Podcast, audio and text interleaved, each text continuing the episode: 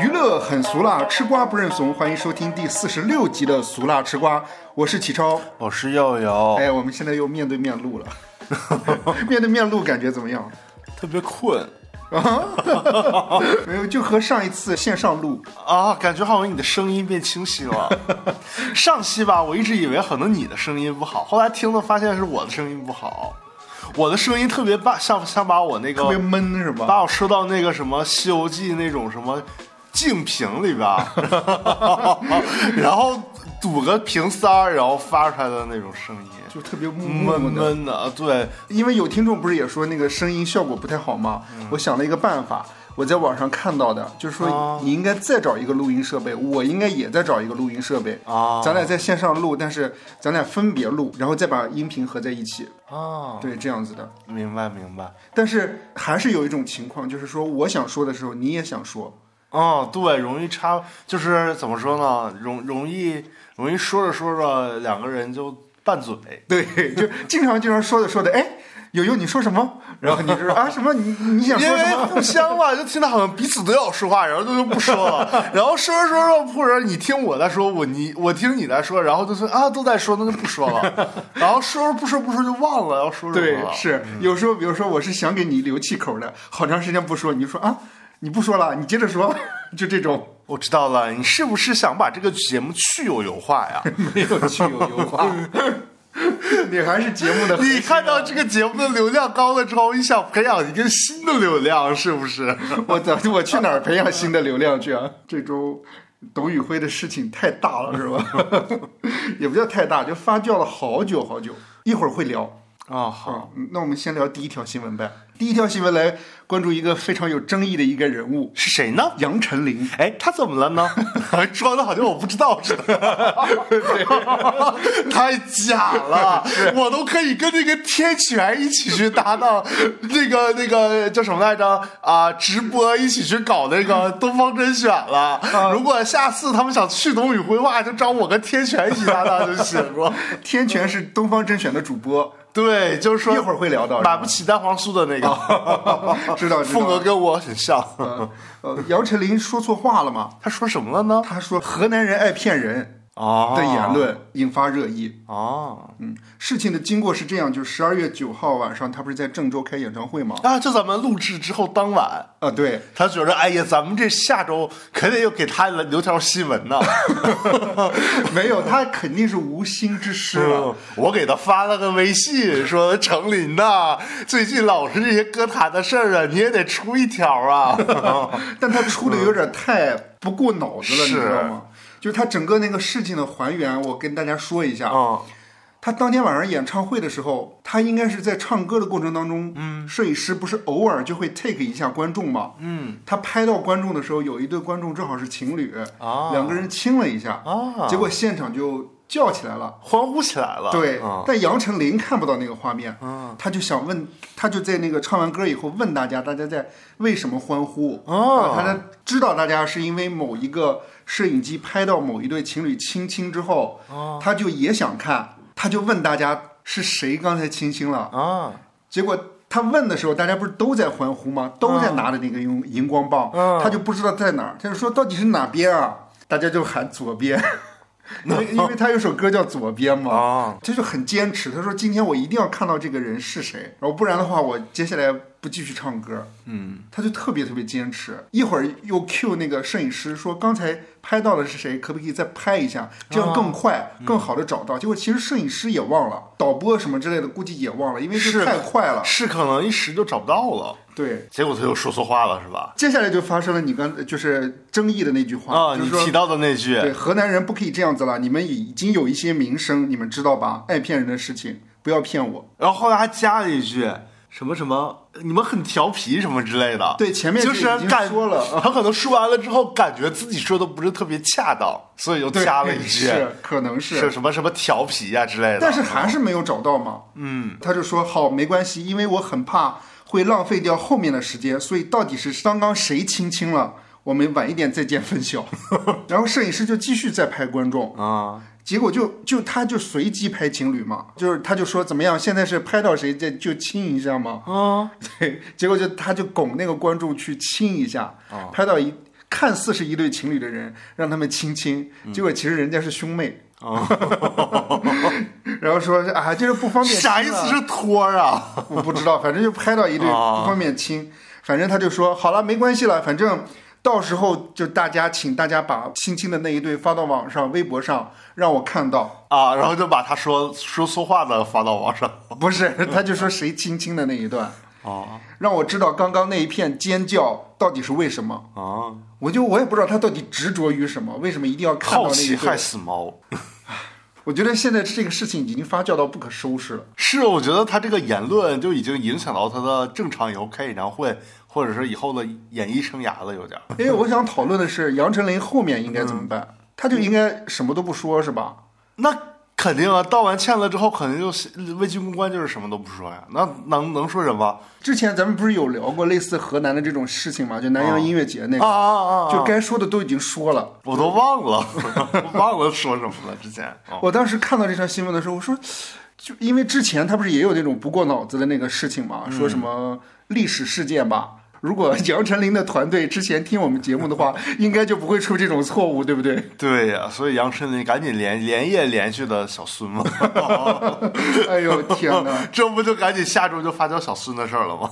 因为杨丞琳之前也挺猛的，挺敢开玩笑的。啊，记得之前她不是跟那个吴宗宪一起搭档主持节目吗？我觉得他那个就不算开玩笑了吧？就是那个才八年那个事情是吗？啊，那个就有一点，我觉得那个是有点儿缺心眼儿吧。对，我觉得是。其实他这次也有一点缺心眼儿，就是他给我的感觉像什么呢？就像是之前，因为我最开始为什么知道杨丞琳这件，就是。呃，杨丞琳就是之前在台湾综艺节目里说错话，还是因为我那时候上初中还是什么时候，然后上补课班儿，然后补课班儿老师跟我们说的，你们可知道台湾有一个女明星在综艺上说什么什么什么，打啊， 反是面老师跟你说对，的。当反面教材给我 们说的，当时我们这些个就是初中生根本就不懂什么台湾综艺，根本就不看，都是老师给我们科普的当反面教材。哦然后，所以我就那几年，我就记得杨丞琳好像形象不怎么好，在国内。但是突然之间好啊像又好了，是不是？然后后来可能是因为他发唱片，然后又演了一些影视剧什么的，然后慢慢的，以前大家就可能觉得哦，小女孩不太懂事儿，然后可能我忘了她以前有没有道过歉，有道过啊，有有道过道过歉是吗？对是可能这事儿就过去了。再加上她越来越可能走成熟风了，然后又跟李荣浩他俩蹭蹭热度啥的，然后那个劲儿就过去了。但是吧，我觉又得她上了浪姐。但我对，但我觉得他现在有一点儿，就是过了十几年之后，有点儿这个那根弦儿松了，有点儿得意忘形了。 我觉得艺人还是应该时刻，尤其在公众场合，不管你开玩笑什么的，还是应该绷一根弦儿的，就什么该说，什么不该说。听听我们节目，多听听我们节目。我觉得我们节目真的还是挺有教育意义的。 就是可挺能 call back 的。哎，你这么说，我想起来了，这周不是有一位那个听众朋友还留言嘛，嗯，说那个听完咱们这期又回听咱们以前的节目，就说你年初的时候还在期待五月天演唱会，嗯对，然后五六月的时候买了张票去看，对然后这年末人家就出事儿了，我感觉我这一这一年串起了五月天那个职业生涯的高高 低低，对，终于进入了黑暗，是吧？ 所以说咱们节目还是活得够长啊，是活得挺长。活久见嘛。是，还有一个活久见的事情，哎，什么事儿呢？力宏回归了，啊，力宏对回归了。内地哎首秀。之前是不是回归过一次啊？就是没回归完了之后又又取消了。是，就是之前是宣发的团队是说十月十四号会在沈阳有一个海潮宇宙音乐节，啊对，力宏是压轴，啊，对，然后会在当天就是进行演唱，结果因为不可抗力的因素，好像是场地变化，嗯，不得不取消，嗯，然后延期举办，嗯，结果力宏就没有没有首秀成功。 结果就这个月的话，十二月十号晚上，嗯，哦在南昌举行了一个演唱会。我看了一下那个演唱会，二零二三，它的名字叫盖世英雄巨星演唱会。巨星拼盘演唱会啊，对， 但是那个音是那个音乐的音，啊啊啊对哎玩他谐音梗儿它它这个音和那个英雄的音都是前后鼻音，都是后鼻音是吗？是前鼻音吧？为什么要 讨论这种东西？好无聊因为啊！我前后鼻音就不分，那你说一下英雄英雄 是有点不 分音乐音乐，音乐，哎，是有点不分。反正就是他玩了个谐音梗，有那个商务，就是说那种就是教那种口音的标准普通话的，可以联系我 们啊。我我们俩就是一个不标准，一个还凑合，然后那个给你们来那个借一下这个商务推广一下，这种教学也是很有必要的。嗯整场演唱会我感觉啊， 嗯，感觉，嗯，我感觉就是有一点像是为了捧王力宏一样，哦，因为王力宏的时长可能是比如说四十分钟，嗯，其他歌手只有十几分钟，哇哦，那其他歌手应该比较便宜吧？有那个杨宗纬、哦，光良、张韶涵、潘玮柏。哦，张韶涵也跟王力宏关系不错啊。不知道，反正最后压轴的是王力宏。哦对，整的有点像音乐节。反正整场演唱会上最高潮的时候就是王力宏出来。哦，王力宏出来之前，就是他在备场的时候，中间还插了一段王力宏的歌， 哦，我忘了那首歌叫啥了。结果全场大合唱，哦，觉得他出来之后，大家又跟着大合唱。就我发现这个事情，就是他复出演唱会，我看那个视频，我自己个人觉得就是就是有作品还是厉害，就是那个作品足够硬，也就是你如果复出的时候啊会有反响。你看整场演唱会，我看了一下，那个王力宏的那个粉丝为了应援他，在南昌做足了功课。哦，第一就是在那个中国的四大名楼滕王阁上，啊，滕王阁是那个阁嘛，嗯阁上照的灯，但是在登阁的时候不是会有楼梯嘛？嗯，那个楼梯上整个楼梯全部都是王力宏的照片，就好像是投影打上去的。哦，对，王力宏欢迎，就是南昌欢迎你。有点像 TFBOYS 莅临那个西呃安。嗯对，是。还有一个就是那个江西的南昌的第一高楼绿地的双子塔，那个塔上面然后打的两个字，一个塔上写的王力宏，另一个塔上写的南昌欢迎你。哦，就是夜间照明嘛，哦 就是那种，就跟那个易烊千玺的那个应援一样。哦还有就是那个南昌地铁站吧，叫大地铁大厦站，嗯然后站上站里面，然后各个廊柱上啊，或者说那个呃梁上，还有那个过道上都写的那是王力宏，贴着王力宏的照片。然后哦粉丝购买力还是挺厉害的。对，是，嗯，当时我也哎，觉得，咱以后也多聊聊力宏的新 闻。呃我我听他唱了几首歌，是这样什么我们的歌啊，改变自己啊，哦改变自己还秀了一下小提琴，啊其实他挺挺做足功课的。啊还有什么你不知道的事啊，还还自己现自弹自唱，嗯，什么需要人陪啊，不可能错过你啊，还有什么龙的传人，唯一，哦，就是这种大热歌就很容易合 唱。哎，如果要是有点点歌环节就好了，可以有一个女歌迷点一个力宏，我要点歌，点什么？狠狠爱 很啊可哎爱，不是那个徐若瑄的 吗？啊，就类似于周杰伦演唱会点倒带。那要不要顺便延伸一下徐若瑄的新 闻？哎，这个无缝连接全都有啊！那个徐若瑄，嗯，这段时间，然后根据台媒报道，她离婚了。啊，对她和那个丈夫吧李云峰签字离婚，结束了九年的婚姻。哦，对这个离婚的事件传得沸沸扬扬，两个人一直没有出面回应。十二月十号，两个人共同发布声明，直言这是对彼此最困难但最合适的安排。哦，就是二零一三年的时候，徐若瑄因为一部电影，好像投资人正好是那个李云峰，哦两个人相识，然后相恋，然后并结婚。嗯，对，然后前年的时候，徐若瑄卷入了王力宏的离婚事件、出轨事件。哦，对，是李静蕾的长文中说了，王力宏两有两个暧昧对象，啊其中一个是已婚已育的四十多岁的女明星，啊说她即使冒着隔离被处罚的风险，还要赶到她的家中和她聚会，因为那段时间王力宏正好 PO 了一张照片吧，啊就是他和徐若瑄还有黑人范范夫妇俩，然后在他们家聚会，啊大家就把这个事情联想到了徐我若觉瑄。得这个也也没有完全的实际的证据吧，是那个徐若瑄，呃啊顶当多场说可能会说关系好去聚个会啊、啊。但是大家就觉得是在说徐若瑄，但是李静蕾并没有否认或者说承认谁是谁，哦，对，这个女明星是谁也没说过。有可能是范玮琪。但是李金磊曾经专门发文为了黑人和范范澄清过，不是他俩。哦哦当时徐若瑄还专门发长文否认和王力宏有这种不轨的关系，哦李云峰还专门力挺徐若瑄说相信太太。哦哦，这件事情闹得也是沸沸扬扬，啊嗯，反正记者都会追着问，一直问这些问题，嗯。当时塔罗牌老师就曾经，塔罗怎么突然出现个塔罗牌老师？就是我看新闻媒体里面有说，就曾经预言过徐若瑄的事业会顺利度过此次风波，就是和王力宏的那个风波，但可能会在三年内离婚，没想到一语成谶。哎，这老师啊，我建议杨丞琳找找这老师，给他算一算。董宇辉也可以找找。是，徐若瑄在三天前曾在，呃，反正就是最近几天吧，在社交账号上晒出自己孤单身影的画面，并写下 "I'm not happy now. How about you？" Good English，嗯，我现在不快乐，你呢？呃，李静蕾最近也发文发长文分享今年最开心的事以及最近开心的事情，感觉两个人好像是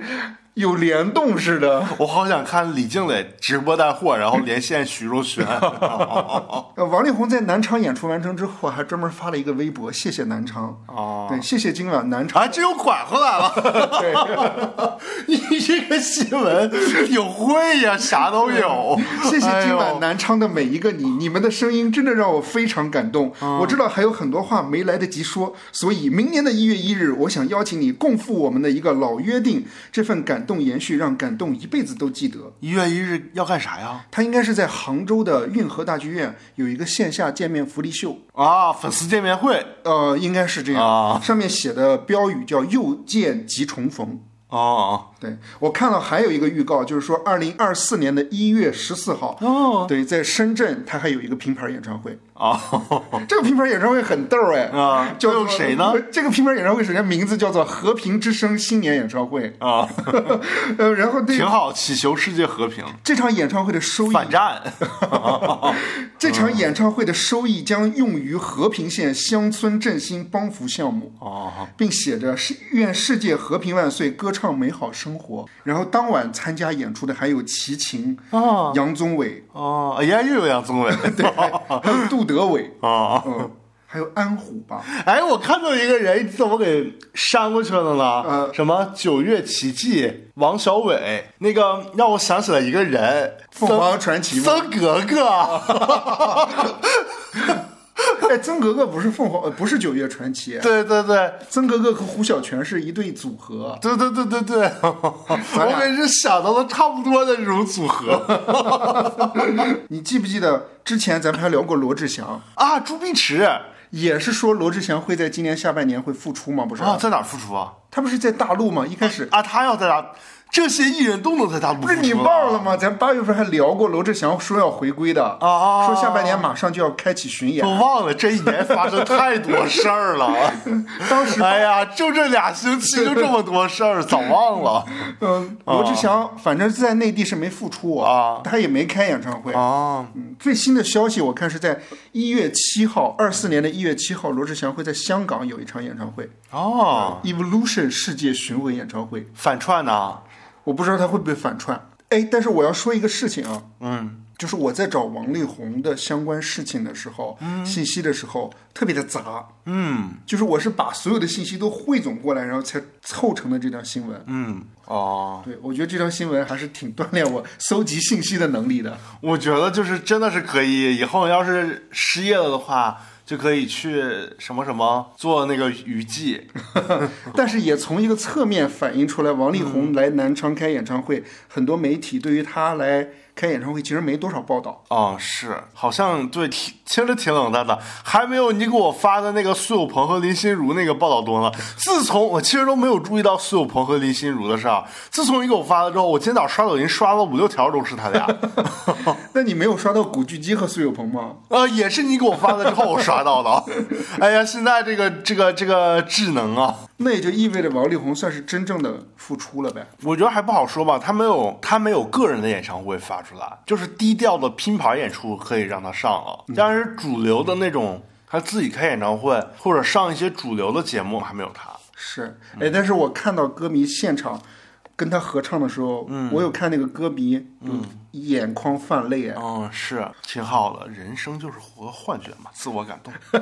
那你说去东方甄选买东西的，不是也是被主播们给洗感脑动了是吗洗脑了。接下来聊一条不好的新闻，哦，对，那不能这么那个调侃了。对，严肃一点儿是周海媚，嗯，对，十二月十一号确认周海媚去世了，嗯，之前一开始是先传的去世了，对然后后来说他去医院了，对，当时我的感受是说，哎，肯定是大家谣传，没那么严重。结果没想到突然一下宣布去世了，这个还令我挺惊讶的。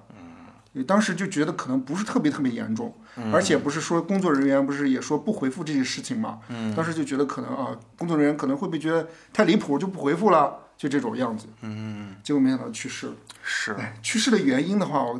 呃看网上说的就是说那个红斑狼疮，嗯，对，是一个免疫系统的疾病，嗯，对，好像是说他已经多年受这个病的折磨吧，我看还有消息说他好几段恋情什么的也是因为这个病，然后后来就分手了，不知道是不是真的哎，你对周海媚有什么印象吗？啊、我有几个印象，我一个就是小时候看《倚天屠龙记》嘛，周芷若，就大家都说了很多遍了，你是没看了是吗？小时候我没看过，你们，因为我太年轻了。我谢谢你他那个周芷若那个是九四年的电视剧，啊，哦那个时候才多少岁啊？我才， 电视上没看过吗？我看的都是那个苏有朋那一版的，哦，好，啊不，还苏有朋那版是第一次看吗？我倚天算屠是龙第一记啊次看，而且还有一点就是《倚天屠龙记》，你记不记得我专门买了一本《倚天屠龙记》的书？哦当时买这本书的原因是因为那个电视剧我都没看全，啊，而且我对于《倚天屠龙记》的剧情，我好我好像就是完全就不像什么韦小宝啊或者《天龙八部》那么让我带入进去，嗯好像就没看全过整部电视剧，感觉怎么样？那个时候，嗯，我感觉看，因为我小时候看金庸的剧都觉得有点儿恐怖，嗯，就是九阴白骨爪啥的，嗯有点吓人。灭绝师太就是他一弄那个爪子一发威，然后人就变成白骨了。啊、哦还有就是我尤其给我印象深刻的是那个周芷若的那个师姐，她也偷偷练，练的可瘆人了，练的整个人跟鬼似的。嗯嗯，就阴影挺深的。明白，还有再有一个就是前几年我总看 TVB 的剧嘛，嗯然后就把什么《义不容情》啊，然后还有就是《大闹广昌隆》看过一部分，嗯，对，然后对他演的一些剧还印象挺深的，还有跟那个那个四哥叫啥来着那人儿苗侨伟，啊，苗侨伟演过一个什么雪景什么什么的那个，哦。对，以前也看过，反正对他演的演过的一些 TVB 的剧印象挺深的。嗯再有一个就是在前几年《武媚娘传奇》啊，对对对，那个他演杨飞，抹胸事件啊 对，就是大头娃娃那啊，个事对件、是吧对对对，我们来回顾一下那个周海媚的那个职业生涯吧。嗯，对，一开始是说她八五年的时候参选那个香港小姐，她好像只是止步十五强。嗯，对，结果没想到就被那个 TVB 无线看中了。嗯，对，一九八五年吧。她拍摄了人生当中的第一部电视剧《杨家将》，嗯，那个时候她演杨九妹，嗯，其实她那个角色我觉得挺吃重的，杨九妹，你看了啊？我没有看过，但是你一说《杨家将》里面的杨九妹，嗯，我觉得那个角色她并不轻，哦而且那个《杨家将》是那个 TVB 的台庆剧吧，里面什么刘德华、梁朝伟还有刘嘉玲都在那个里面。哦，我记得有一段采访，就说那个时候他对于刚入电视这个行业感觉怎么样？他说那个时时候他其实什么也不懂，就大家比较喜欢开他玩笑，因为大家一叫他的名字，他就很脸红嘛，对，他就很害羞，大家就开他玩笑，就把他当成一个小妹妹一样照顾他。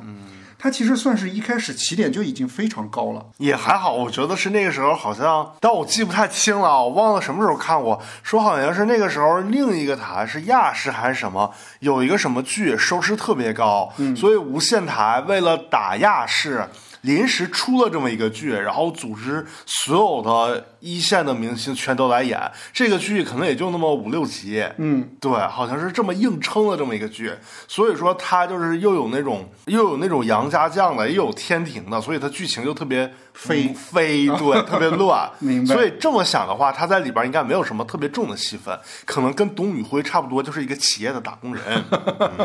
明白？嗯，八六年周海媚参演的《流氓大大亨获得当年的收视冠军。哦他有说过，说他特别像《流氓大亨》里面角色的性格，哦大大咧咧的。哦第二年便演上了女一号，和吕方搭档主演《赤脚绅士》。哦，嗯，那他上位还挺快的。是过了一段时间，可能是八十年代末吧，九十年代初的你怎时么候。没有说义不容情呢？义不容情，我好像没有查到那个资料吧。义不容情，我感觉挺狗血的那个剧，就是他讲什么呀？反正就是，呃，《义不容情》里边，我记得周海媚也是，好像是演一个从乡下来城里边的一个一个一个四眼妹，啊、就是来上学还是什么的，求学的一个四眼妹，看着那个也不不是特别灵巧，不是特别通人情，嗯有点儿傻傻呆呆的那种感觉。但是后来就是遭遇了连番的感情挫败，然后还被人害。明白。过了一段时间，周海媚被台湾的知名金牌制作人杨佩佩看中，哦呃让她去台湾拍。她去台湾拍摄了一个《末代皇孙》哦，也是跟黄日华。啊、然后返港之后，徐克要找她演那个《东方不败》里面的岳灵珊，啊，是那个那个，就是李嘉欣演的。李嘉欣演的啊，对，但是那个时候好像她出了是一个车祸嘛，哦然后手断了，手骨断了。嗯，我看新闻里面写的，生生便宜了同公司的李嘉 欣。九四年，周海媚在《倚天屠龙记》出演周芷若一角儿。嗯，对这个这个角色，就真的让她成为整个亚洲华语区吧真正的出名，成为香港地区最受欢迎的女演员之一，哦被评为最美周芷若。哦，对，连金庸都为她的美貌感叹。早知是周海媚演周芷若，我就改结局了。哦，反正这剧也挺深的，就是他一直被那个灭绝师太 PUA 这里面要说到一个人物，叫做那个杨佩佩。啊，对我看到有一条消息说，呃，有一段时间就是周海媚不是拍了杨佩佩好几部电视剧嘛，嗯，对，然后周海媚还总怪杨佩佩厚此薄彼，怎么说呢？好像是呃那段时间有人把那个陈红介绍给了杨佩佩，啊，对，周海媚就觉得厚此薄彼。有一晚拍戏，拍摄时间超过了签约的时间，周海媚拒绝接第二天的通告。杨佩佩找周海媚谈，她没好气地说：“你找我经纪人谈去。结”结果杨佩佩就暴跳如雷：“你怎么能不接通告？你是什么东西啊？”周海媚冷冷地回答说：“我不是东西，我是人。哦”后来两个人就分道扬镳了。哦， 哎，我记得那时候陈红也演过好多台剧，嗯，是除了琼瑶的那些剧，还演过《龙门客》《新龙门客栈》吧，还是什么的，就是有一个反正《新龙门客栈》改编成的一个台剧，还和马景涛一起演的，但是我对陈红的这段我真的印象不深刻哎，都是我们小时候看的 剧。你知道我印象我们的童年是不同时空的吗？你知道我印象深的是啥？是黄磊和陈红演过一个什么？啊，吕布大战啊什么什么那都之类的是后来了，那是陈凯歌的剧，陈凯歌执导的剧，我感觉那个剧，雷人是吧？ 哎呀，啥也不说了。嗯哎，那你不记得陈红演那个《春光灿烂猪八戒》吗？那个我记得演演嫦娥。但是那个是两千年以后了吧？没有，那个是九八年左右吧？是吗那个也比那叫什么来着？你该说的《吕布与貂蝉》要早。是吗你？搜一下，录完节目再搜。一九九八年的时候，呃，就已经有传闻说他已经得了那个红斑狼疮，但是周海媚坚决否认了。嗯，二零零六年的三月，杨恭如为了安慰一位患有红斑狼疮的粉丝，在博客中曾经写过说，九八年的时候第一次听说这个病的存在，当时是在拍摄《纵横四海》，有一位女演员忽然缺席拍摄，后来才得知她身患红斑狼疮。哦，意思间接的向大家透露，那个周海媚得了这个病。嗯两个人好像还有交恶吧？我记得、杨恭如当时就觉得好像气不过那个周海媚，嗯我插一句，这中间是九七年的时候，那个周海媚回 TVB 演和那个林家栋演的那个《大闹广昌隆》，然后这个剧当年应该是 TVB 好像是收视冠军吧，反正是特别火的一个剧，在对 TVB 啊，是说杨恭如看不惯周海媚是吗？怎么又扯到杨恭如？ 跟杨恭如有什么关系？哎，但杨恭如和周海媚好像都演过好多王晶的剧，但是她后来好像可能就拍的很少了，周海媚就很少出来了。嗯二零一四年的时候比较火的那个《武媚娘传奇》，她有出来过。嗯，后来是二零一八年的《香蜜》，嗯，他有演一个反派角色，好像还在网络遭到网络暴力了，是不哦是？对，然后就好像退出微博了。咱也不知道为啥，咱也没看过那剧。二零一九年，他出演了一个新版的《倚天屠龙记》，他在里面演灭绝师太，哦，呃，被网友呃也不叫被网友吧，被宣传公司称为最美灭绝师太。二零二三年的六月份，他出席了湾区声明月二零二三大湾区电影音乐哎，晚咱会。还讲过这段 呢。你记不记得我说他和那个苏有朋坐一起，然后苏有朋和那个蓝宇他们聊的可欢了，然后周海媚不想搭理他们，还在那玩玩手手 机，然后 Q 了他，他说抬着头看，嗯嗯，然后接着玩。哎，我看到有一条新闻说他好像是在那个晚会上耍大牌还是什么之类，就不让他表演节目了。他其实是有节目的，好像是说。哦但是这条消息真假我不知道，我看到的都是营销号写的。哦，那就不知道真假了。嗯，是。呃，最近周海媚的公开亮相是在十一月份，周海媚出席了第九届雅安大熊猫与自然电影周活动。哦，这个活动我完全不知道。可能就是有点像大熊猫电影节的那种感觉。嗯，他颁发了一个奖。嗯，他说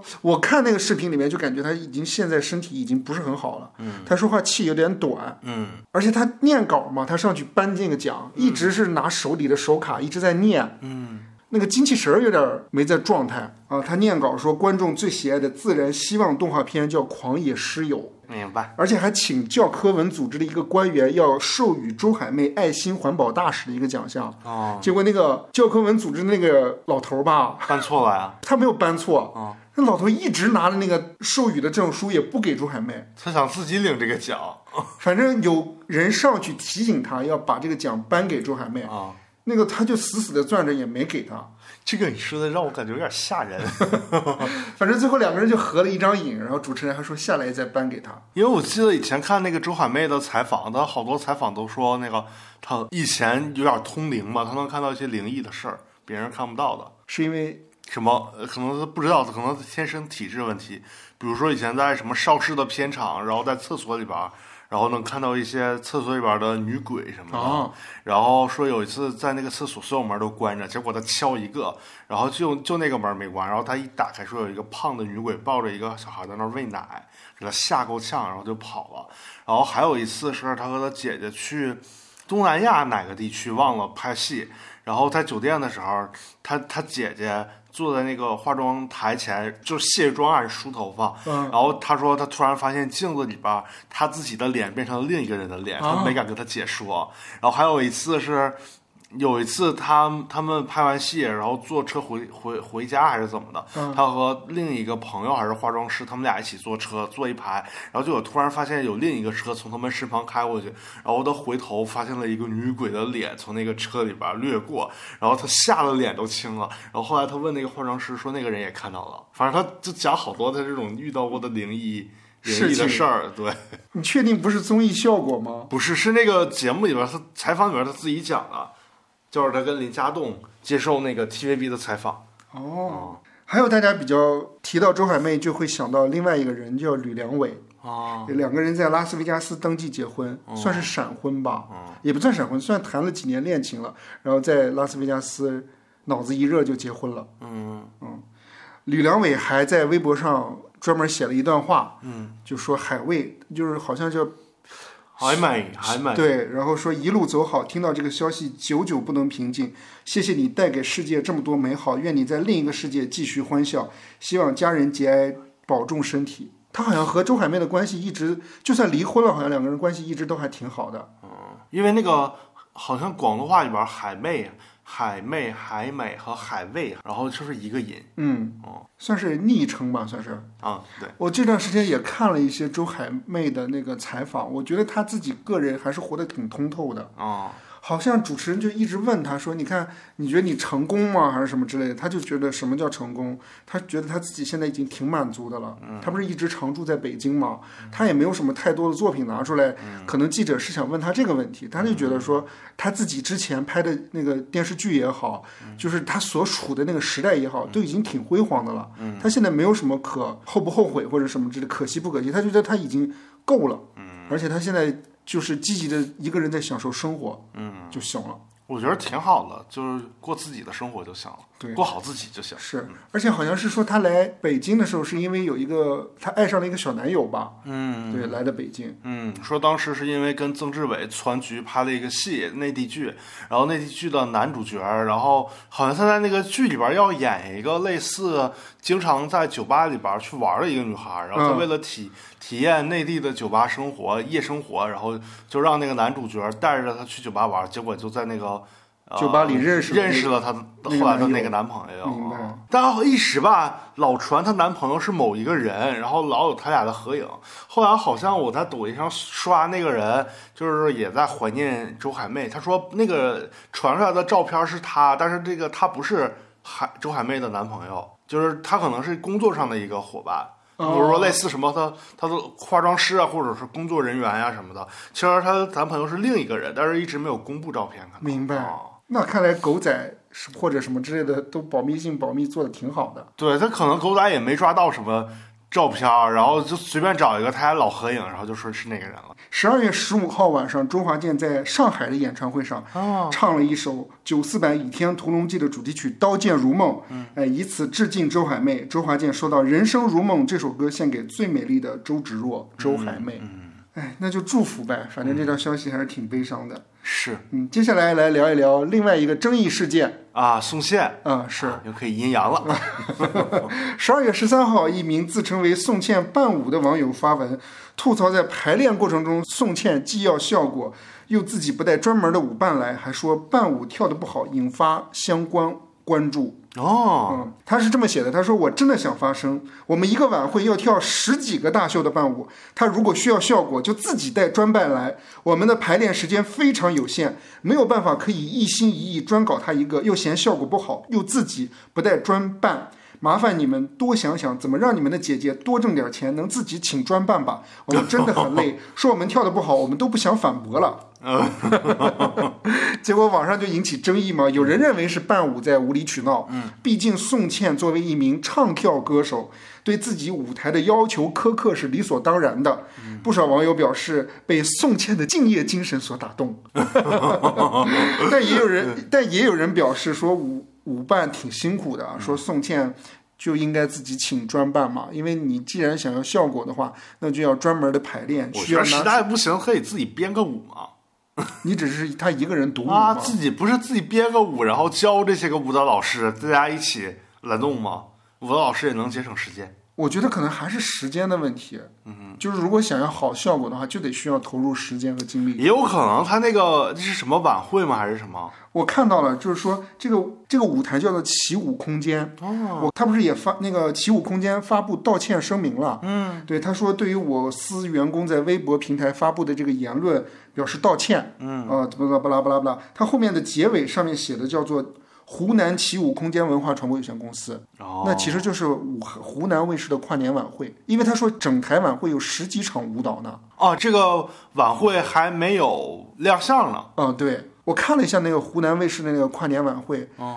呃，他虽然没有公布正式的名单，啊但是网上流传出来的各份名单里面都有写宋茜。哦，嗯有的人有说王一博，有的人说什么质子团什么之类的，但是最确定的，我看每一份名单里面都有宋茜。啊，我明白，也有可能就是可能他们应该可，我猜可能是湖南卫视出钱找的这帮人吧。嗯，对，是，啊对呀、他可能找的就是说，那你们这帮人就就给某某某某某些十几组艺人排，可能就给了那些钱，那他们可能就觉得这些钱我们就能做出来这些活儿，这也很正常。我们不可能再做出来更优质的活儿了，是。我们不可能给我们十块钱的，然后让我们做出来五百块钱的活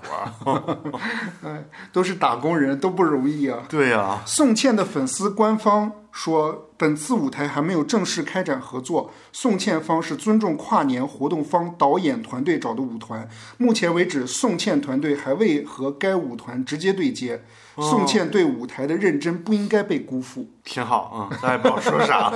嗯，呃宋茜可能给大家介绍一下，她之前是在韩国出道的，和 S.M 公司。她之前是女团 F.X 的队长。嗯，她其实就是以唱跳闻名的。我觉得这个事儿其实很好弄嘛，宋茜出点钱给他们，让他们认真再排点更好的舞蹈就得了呗。呃请他们当专办呗。对，就是让他们给他们更多的那个金钱空 间，让他们排一些更有发挥性的舞蹈就行了呗。这也很正常嘛，其实是跟职场打工是一样的，你给多少钱干多少钱的活儿嘛。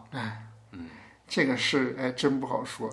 就反正确实是，咱也不知道内幕。哎，但是关于跨年，我还想说一句，嗯，你之前给我发了一个截图，说湖南卫视官宣全开卖啊，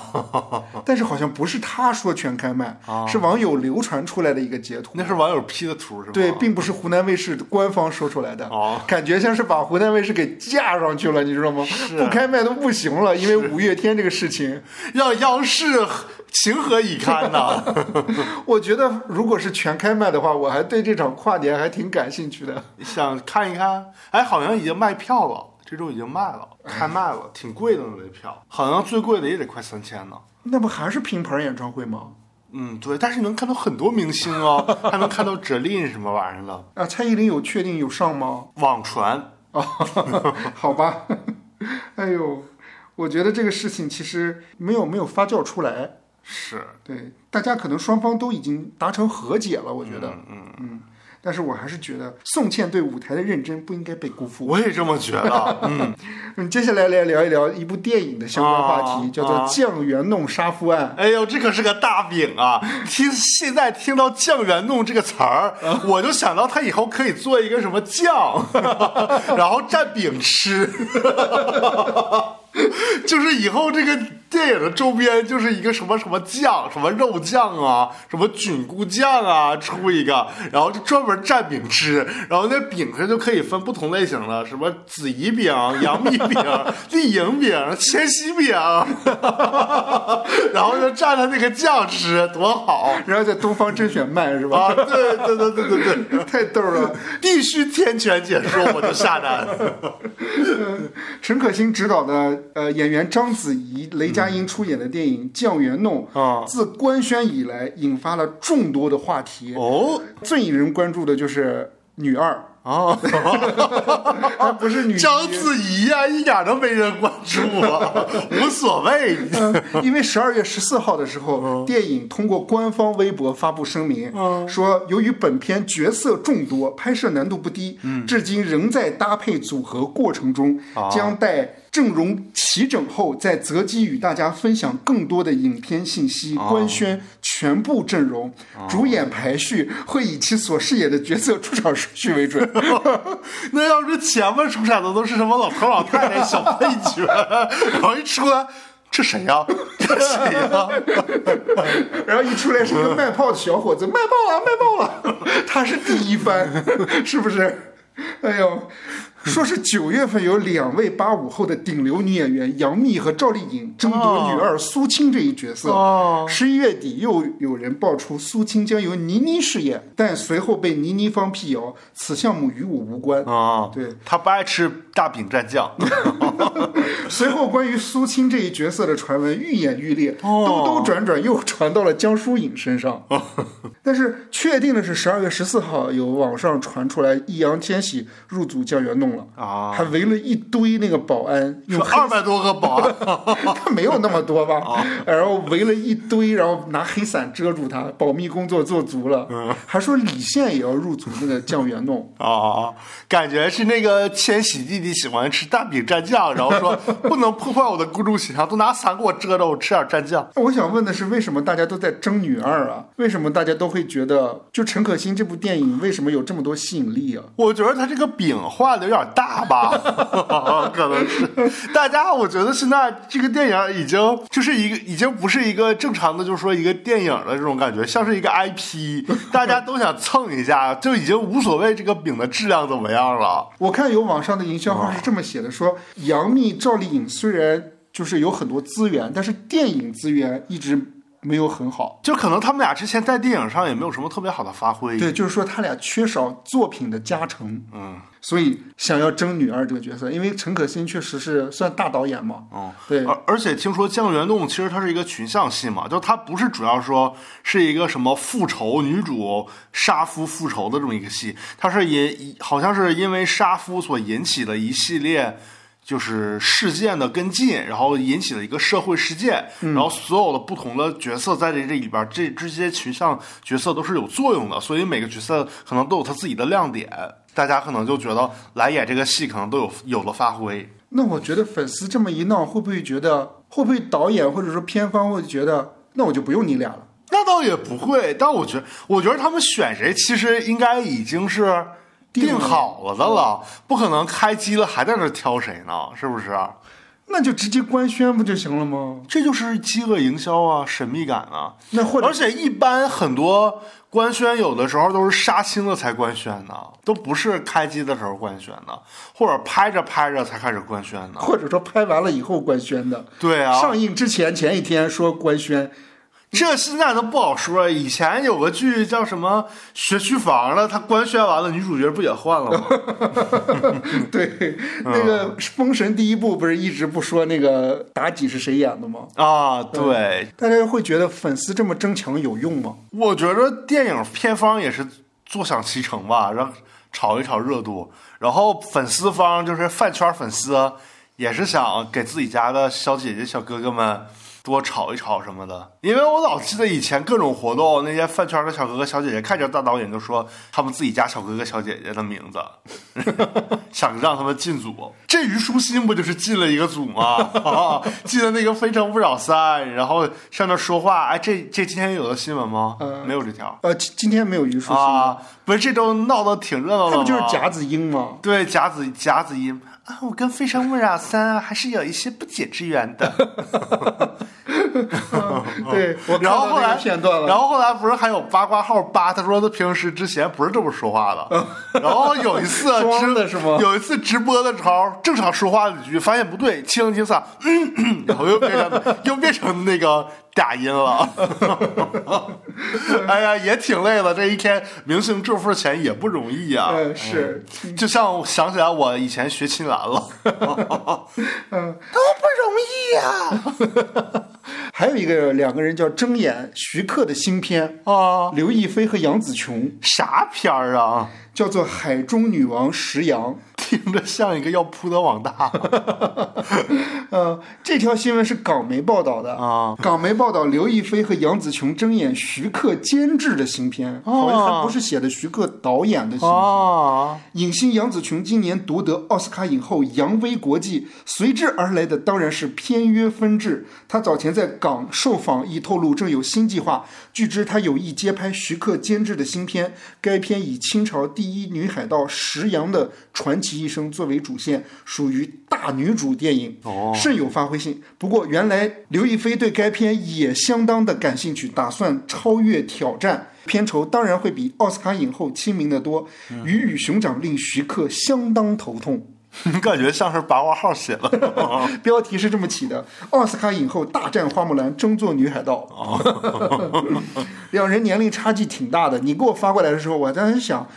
我说同一个角色，两个人有什么好争的呀？对， 啊我想的是，就是俩人差距这么大，然后争一个角色， 这个角色什么年龄跨度？就是他俩年龄也不是一个年龄段的，为啥都要争这个角色呢？我当时不是还说刘亦菲可以年轻演年轻的时候，杨紫琼演老年的时候，然后，哎，蒋雯丽和刘晓庆演少年少年的时候， 哎，我想起来，那个抖音总在这瞎编一些短视频嘛，有一条最近说什么《情深深雨蒙蒙》要翻拍了什么什么 的，然后说什么什么谁演谁演谁演谁演的，然后下面评论说，哎呀，争什么呀？可以找那个蒋雯丽和刘晓庆去演那个一评如评。哦明白？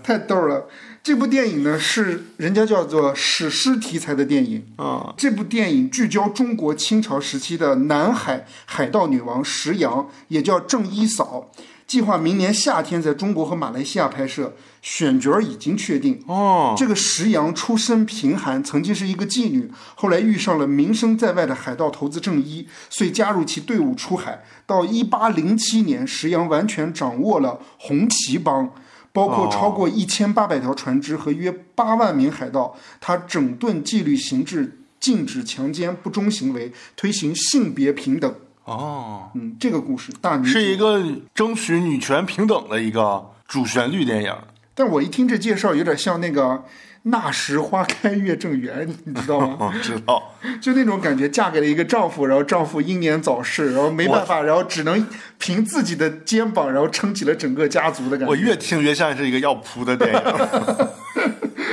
就像以前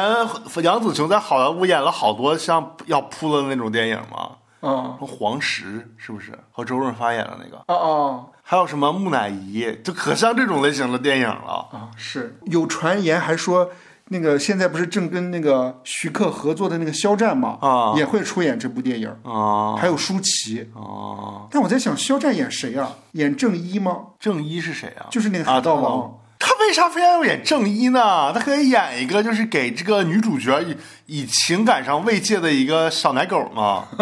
现在不都流行这种角色 吗？这种最考验演技了，得跟比自己年龄年龄段要大很多的女星演情感戏，然后还不能演的太暧昧，然后还要演出对她的忠贞，还要演出自己的那种对抗那个外外侵势力的那种 英勇。我觉得层次感还是挺强的。嗯，啊你这说的这个角挺丰富哎色很有挑嗯战性啊很。有挑战性，参考《新闻女王》里边那个小奶狗。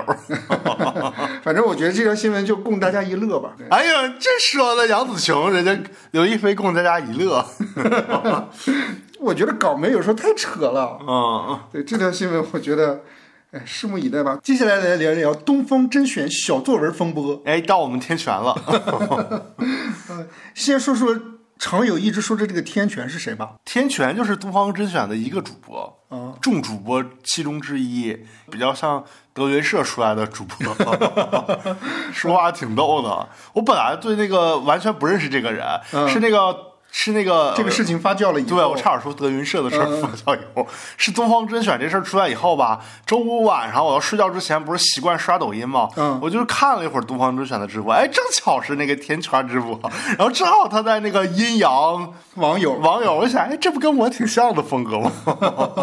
那我们看看他阴阳之前东方甄选究竟发生了哪些好的，事情吧。哎，好的，哎，我想问个问题，这算娱乐新闻吗？我觉得这应该算是一个叫什么破圈新闻吧。啊，我也觉得是，因为他他提到有饭圈事件，呃，对，嗯是吗哎，你没发现就是，比如说这这件事儿，很多热搜就上的是主要的那个，那叫什么？就是主要的热搜榜就是他不是文娱榜，哦、不是文娱榜了，对，文娱榜了上的都是什么？那个新闻女女王王版，呃，东方甄选什么什么之 类的，或者是那个那个东方甄选主播天权儿摔手机，都是这种上的文娱 榜。明白。但是这个事情我一开始是有点摸不着头脑的，就是我昨天和今天在找这个素材的时候，我慢慢的把这个事情捋了一遍，啊，大概的捋出了我的一些逻辑链条，嗯，一起跟大家分享一下，看我捋的对不对，也和友友一起讨论一下。好的就是首先这个事情，小作文这个起始点很逗儿。有一天，就是说东方甄选的小编在评论区说，董宇辉爆火的那些文案小作文儿。并不全是董宇辉写的，是团队的功劳。啊，他是这么写的：他说，一些网友好奇文案出自谁手，我们是一个团队哦，每一次小作文的制作都是主播在镜头前，背后是文案创作团队、拍摄团队、剪辑团队的小伙伴，大家协作，才有了一篇篇专场小作文。感谢大家能喜欢我们的作品，我们会继续努力的。这个专场小作文跟大家解释一下，就是说最近不是都会有那种直播专场嘛，嗯，比如说吉林行、山西行、黑龙江行，嗯，最近就是惹上惹上那个热搜事情的，就是吉林行刚结束，嗯，他那个每一场都会有一个专门的那种五到十分钟的小视频吧，都会把那个省的特点通过一个视频特别诗意或者说很好的一个文案的方式把它介绍出来。嗯，说山西是什么样的，吉林是什么样，四川是什么样的，嗯，很出圈儿。嗯，就是大家纷纷的转发，也替自己的家乡发声嘛，嗯，也宣传自己家乡的一些特产啊，嗯，旅文旅产品什么之类的，明白大家都会说这些东西很破圈儿。但是这个时候呢，就会引起董宇辉粉丝的一些争议。嗯，对，董宇辉粉丝就说啊，那之前不都是说是董宇辉自己写的吗？为什么这个小编说是你们团队写的？哎嗯，对，那个。这个时候，小编就回复了说，主播有时候也写，比如宇辉写内蒙古，顿顿写河北，但主播平时太辛苦了，写一则一个省的文案需要看很多素材，少则一周，多则一个月，所以大家确实是文案团队写的，这个就引发了网友就是董宇辉的粉丝不满，嗯，就说俞敏洪都说山西的小作文是董宇辉写的，到底是你说谎还是俞敏洪说谎？嗯，好像是有一个粉丝吧问那个客服说文案是谁写的，然后我觉得这个也有点无 聊，对这事儿好无聊。但我觉得就是，首先你在工作上，你这是一个团队，你不可能你雇的他写文案的团队，他就是写文案的。那你说这个也不用专门拿出来跟大家说一下，说哎，这个是我们写的哎，但我有一个问题啊，啊。难道粉丝真的不清楚这些文案是一个团队出来的吗？他要写很久哎，我觉得这个起因的点嗯是针对董宇辉和他的粉丝的，所以说他们董宇辉的粉丝会有回击，所以说他只是一个诱因，就是他只是一个导火线，嗯，导火索，它并不是一个主要的，主要的是。呃，东方甄选内部的工作人员和董宇辉粉丝之间的那种情绪战，明白。嗯。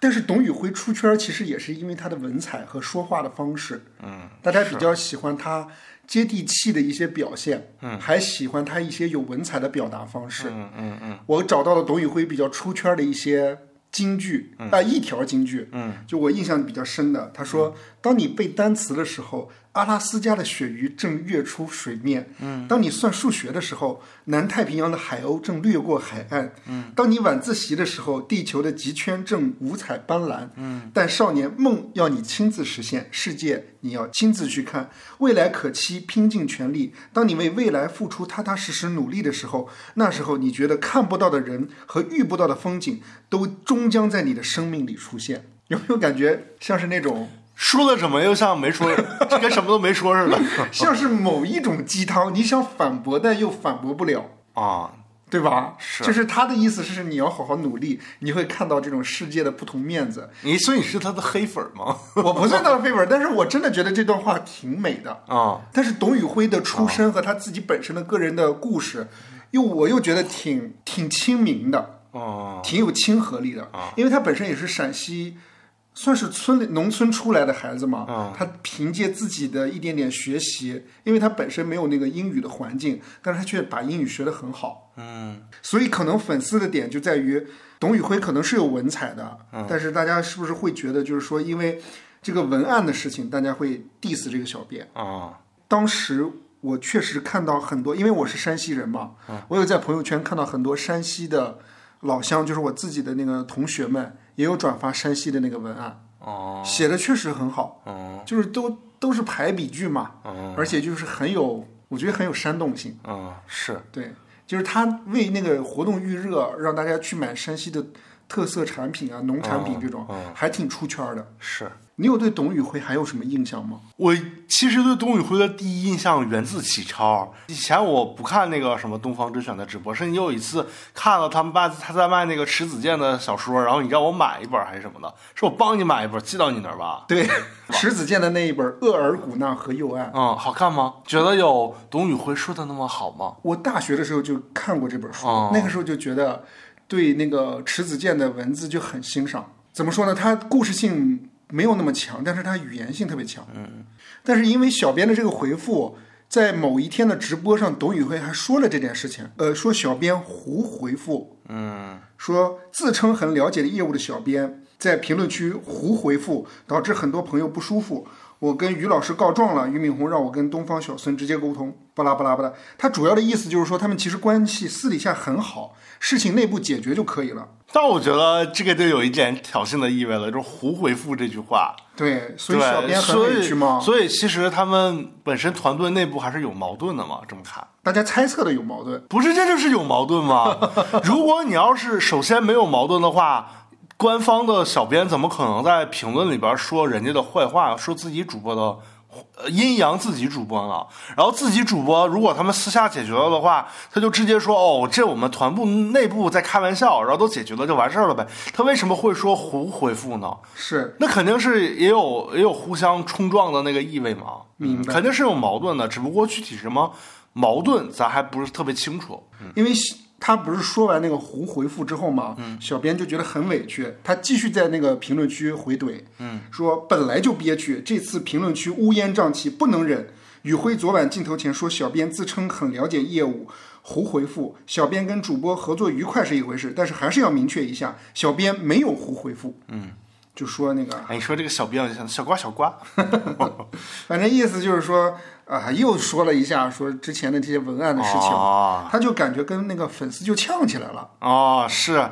这就说明了，其实本质上还是都方甄选内部的一些工作人员跟董宇辉以及他粉丝之间的矛盾嘛。但是我在想一个问题啊，嗯如果之前那个小编说的一些话如果不恰当的话，是不是应该让那个人先停一停，不要让他有权限去发表这些东西？对啊，他首先就说了第一次，如果是不是内部人员或者更高级的人员让他说的话，马上高管人员应该让这个消息马上就删了。如果被大家看的看见的话，应该是在直播之间马上澄清这件事儿，而不是说让董宇辉用“胡回复”这句话来让这个事件升级，明白矛盾升级。而且如果是只是小编私下内容的话，呃，私下就是这么说的话，首先小编我觉得任何一个打工小编都没有。都都不太可能说用这种挑衅的语气来跟自己直播间的主要的工作人员 IP 的主播来对抗的，肯定是上面有人让他这么说的呀。而且他能第二第一次说完了之后，第二次说的语气更重了，那就说明背后肯定有人给他撑腰啊。而且他不只是说在公司的领域去怼你，他是在一个公共的领域去说这件事儿，等于说这个事儿陷到一个危机公关里面了。对然后他还这么就本来把内部说，矛盾又翻到外面来，让大就家所看以了。就所以说肯定是上面有人给他撑腰，他才敢这么说的呀。撑不撑腰，我这个我这肯定是有人撑腰。你自己想，他一一个首先什么什么，比如说他叫什么什么小编，他就是一个很泛泛的词儿，他没有说具体是小编 A、小编 B，就说明他背后这个是有人是有人让支持他这么说的。但我还是存疑啊，我我我觉持得怀疑态度。反正我觉得肯定是有有人这么说的，肯定是肯定是有人支持他这么说的。明白，嗯， 可能我还是想的太单纯了。哦，我觉得可能是，嗯，反正到目前为止的话还好，结果孙东旭在直播就间是 E 嗯 CEO 对开了一场直播，哦这个直播又把大家又给燃起来了。哦，之前也顶多就说白了就是可能比如说小编和粉丝的矛盾，嗯，对。结果没想到孙东旭的这个直播直接把他的那个矛盾再升级了。对就已经可能。刚才所谓的那个什么后面有人什么之类的那些东西，大家可能也只是猜测而已。结果他一出来之后，他摆就在觉得台面上了。对，就感觉好像公司真的出现了很大的一个矛盾。哦，他开会直播的时候，里面咄咄逼人的那些表达方式，还有摔手机的那个，被大家热议哦，就把粉丝当员工了。啊。 对，是今天来开个会，他最一开始啊，今天来开个会啊，应该是要把那个手机调成那个静音或者正。我觉得他肯定是上这个直播之前，他肯定是发了一个很大的火，所以他带着这个情绪来的。啊哦，明白。要不然他不可能摔手机，他也不是故意摔的，他只不过是习惯性的这个动作，或者我要他之前开会了是吧或者他之前的那个情绪没有消解掉，所以他通过这个行为来消解之前的那个情绪，明白。这也是一个下意识的行为。他那个会议里面重点说到的就是说，嗯，跟大家道歉，还有批评公司的小编有情绪可以理解，但是沟通方式不对，还说到那个宇辉心情也不好，所以宇辉也就没上播。你看他说的这个话，就是首先我我理解体谅跟我们闹事儿这个小编，同时董宇辉也不对， 这这还不明显吗？这个话，这个话和后面俞敏洪说的话就是异曲同工嘛。他说没能注意到小编的情绪是他失职了。啊，所以说 CEO 的职责还有体谅员各种员工，所有员工，包括打工小编和实习生的那个情绪。而且这还不就是给战，这不就是战队那个小编了吗？我倒没这么觉得。不是，如果啊，他首先这个小编引起了这么大的一个冲突，如果站在一个公司管理层觉得是这个小编有问题的话，应该主要去批评这个小编，你有什么什么什么问题？是这次我们的这个问题给到观众一个不良的观感，我们以后一定会怎么怎么怎么怎么样，是这样会这么说。我觉得他但是他说话的语气明显还是有点体谅和就是包容这个小编呢，说明他是他在那个主体的思想上是站队这个小编的。我没有觉得他站对小编，我觉得他是各打五十大板。他说小编沟通方式不对，带着情绪工作，还说宇辉反应也有些欠妥，心情不好。哦，好吧，对，他是两边都都批评了这，而且他还提到一点，就是说网友质疑为什么东方甄选亏待董宇辉。嗯，但是他说，请大家放心，他不会被欺负，待遇也不会亏欠。他说，东方甄选是说事业、感情、待遇留人，事业留人，感情留人，待遇留人，而且还专门提到说宇辉的收入不止千万那么多。 你看这不就是恶心董宇辉了吗？哎，你哪儿看出来恶心董宇辉了？不是你自己员工的收入，首先，首先你的员工你自己的收，呃你员工的收入是签在公司保密协议里边的吧？就是你，比如说正常咱们在一个公司打工，你同级别的员工，就是同一个部门员工之间的那个工资，你都是不知道的，也都是互相保密的。更何况这是么一这是一个公司的大主播，一个是最大的 IP，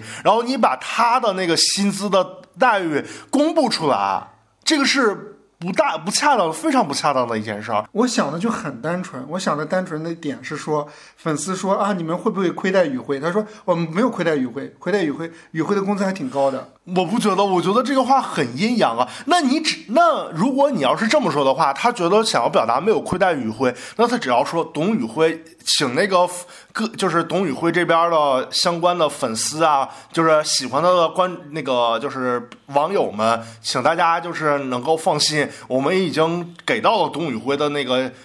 应该他属于他的那个薪酬，并且他接受这个薪酬，然后我觉得大家都是在一个愉快的环境下，然后怎么怎么把这事儿带回去就可以了。他没有必要说给到了他千万级别，那就是明显恶心他呀你。都不用敲桌子，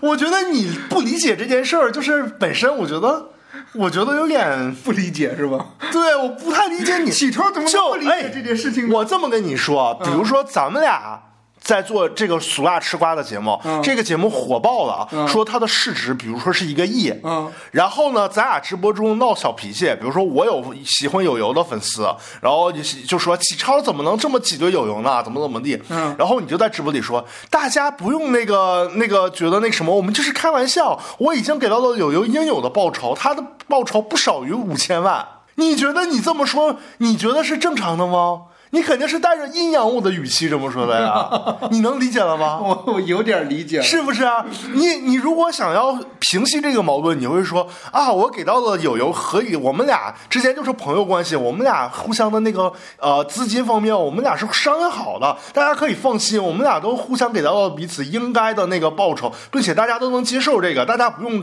为这个闹心，我们就是开玩笑明白。哦。原来点在这儿啊！十三号凌晨，董宇辉发长文回应此事，文中称，在一些专场的直播中使用的文案，有小编团队写的，也有他自己写的，有些是相互讨论成稿的，并提到了饭圈文化，表达了反对。他反对以饭圈的名义别有用心的污名化任何人。 我觉得还有点儿用饭圈的名词来污名粉丝。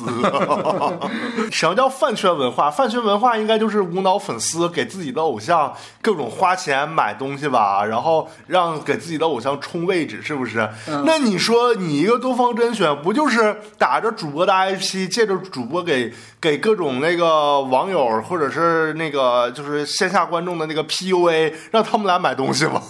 本质上其实没有特别大的区别嘛，你这不就是就是说的好听一点嘛。嗯，对啊，明白，呃，我现在大概知道这个新闻逻辑了。嗯，到目前为止的话，大家已经认识到，比如说东方甄选内部已经对董宇辉有打压的这种情况了。对，就是他们期间肯定是有很大的矛盾了，已经。这其实就是我的我不解的点。哦我不解的点就在于，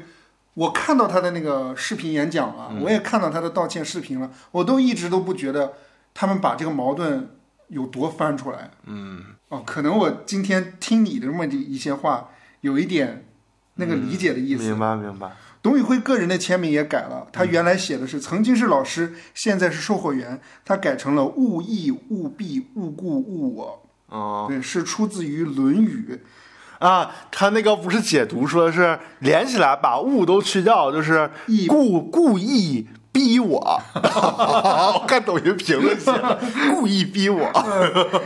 意思是孔子杜绝了四种毛病啊不主观臆测，不绝对肯定，不固执己见和不自以为是啊而且 IP 地址还显示在陕西 了。嗯，回 老家对，休息了是，嗯，对。接着就是俞敏洪道歉，然后孙东旭道歉。啊，啊、孙东旭道歉的时候就说啊，态度咄咄逼人，以及把手手机放在桌子上的动作道歉，提到董宇辉的薪酬等行为向网友道歉。我感觉他那个就是个读，就是读那个读词器，呃，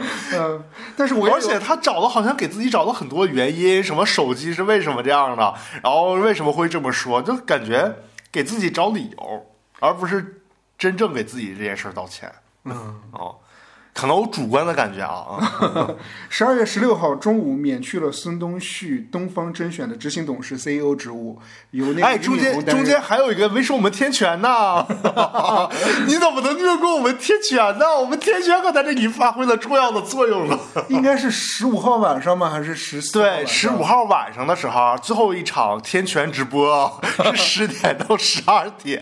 然后好有像有正好看到，嗯哎，我其实之前完全不了解这个人，然后好像是我就看，我首先注意到的是他在直播的时候感觉语气有点坏，然后我在看那个弹幕，就是那个评论在那翻，哦我一直在看，全都是什么那种比手势，就是赞的手势，还有什么天权加油，我想这个直播间怎么这么和谐？ 然后后来我才发现他们好像是屏蔽了一些词，好像把什么董宇辉啊，还有什么词给屏蔽了。哦后来我第二天在看的时候，就发现其实是他们发了好多辱，就是辱骂天权以及天权加孩子和家人的一些话啊，哦，好像是说了一些这些和话天权有啥关系？为啥辱骂他呀？就好像他们那一天所有的评论，就就就是都都有一点情绪化了，所以说很多人就开始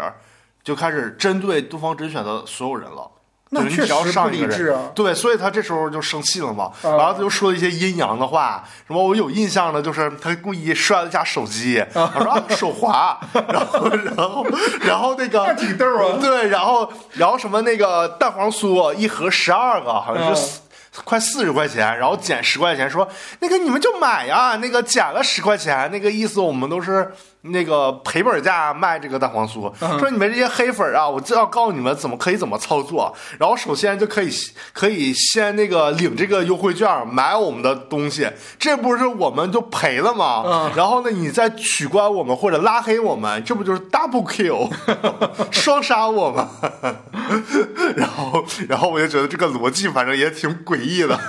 怎么可能赔本儿赔到这个程度呢？那天权那天晚上也算是情绪化了，对吧？对对对，然后还有那个，他不是说蛋黄酥嘛，然后好多人说那个蛋黄酥是临期的，就说快到期的，嗯然后他就阴阳说啊，这些那个出快到期的人都是买不起的，今天工资都买不起这一盒蛋黄酥，然后 然后就感觉有点放飞自我了，有点儿挺有意思的。然后他旁边的同事也有一点拱那个气氛，然后就是他一说，大家都在哈哈笑，还都说对呀、什么什么之类的吧，类似的。其实我觉得当时整个可能呃东方甄选的直播员工可能压了两千的火，都在最后那一两个小时爆发了， 放飞自我了。对，都爆发放飞自我了。所以我就觉得，哎，从看完这个天权的直播之后，我马上就去粉他了。 我觉得这人挺逗的，这个阴阳的那个这个水平跟跟我在那个苏大吃瓜里面的表现异曲同工 你还好啦。啊。 我我是觉得，我刚开始听到这个你你这么说的时候，嗯，我当时就会说那个呃，这种情绪化其实都是不专业的表现，嗯，是。是吧？是，就是你一时这么说，但是你不可能长久直播一直靠这个卖点来博博出位。对，嗯，有确实有一点点不太恰当。但我看好像是说新东方那个东方甄选的直播间卖货的销售额还不断的上升，啊，好像那一天晚上蛋黄酥的销售量破纪录了。 而且还说那个东方哎甄，选，我也想下一单蛋黄酥尝尝。而且它还有那个有打折嘛，他那儿的酸辣粉可是比兰姐的便宜， 要不要试试？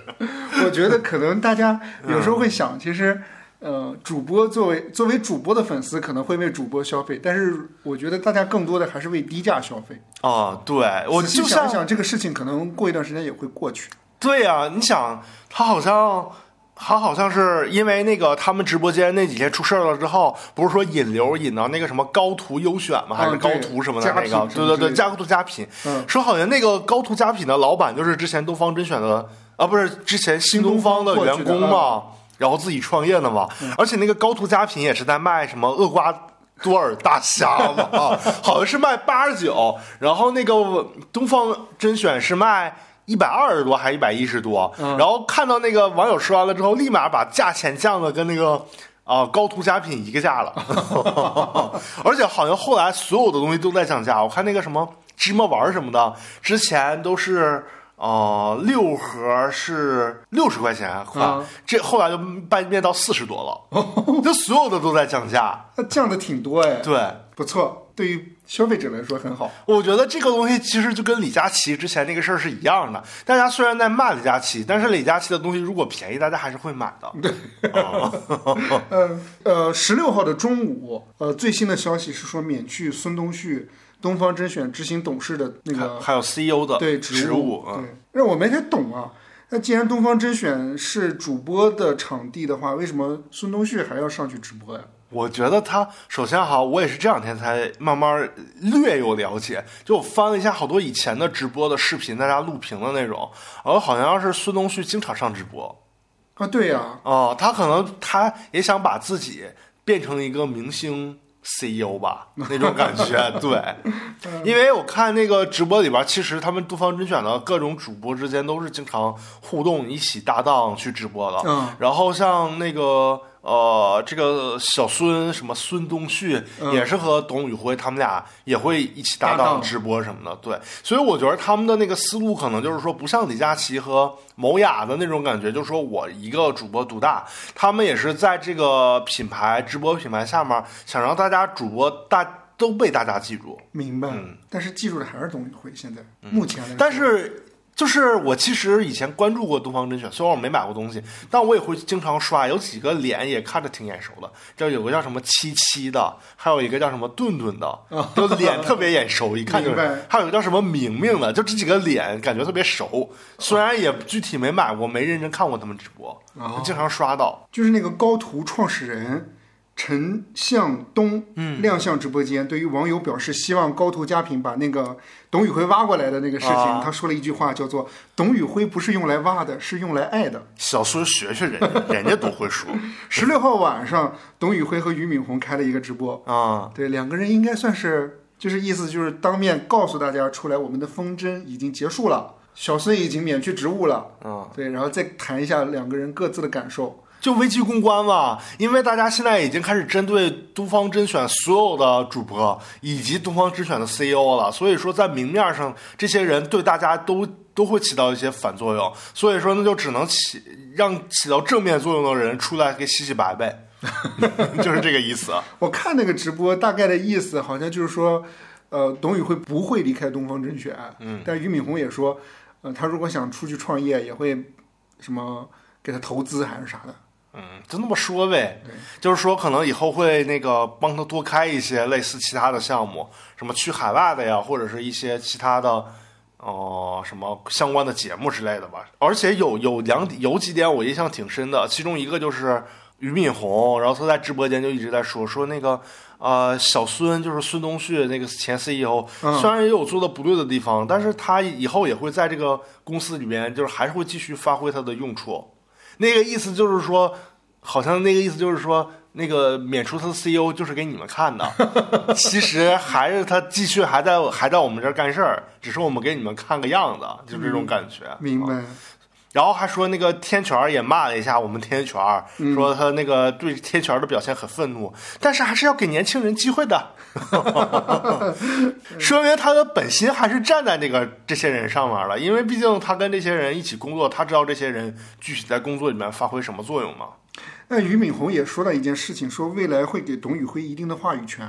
而且好像是董宇辉自己说的，还是俞敏洪提下，好像是董宇辉自己说的。他意思就是说，那个啊，也跟那个俞敏洪聊了，说那个薪资方面和股权方面也有提升，什么什么什么的。你就故意说一下。但是我觉得可能董宇辉是不是其实也不太，就是他说他，我我感觉他已经很满足了，我觉得他不是一个，给他不钱像，的人是吧？不是不是不是不为钱，不物质，他不会不是一个会运营自己 IP 的一个人，因为他本身通过东方甄选，或者他之前在直播间已经塑造的一些呃比较金句频出、比较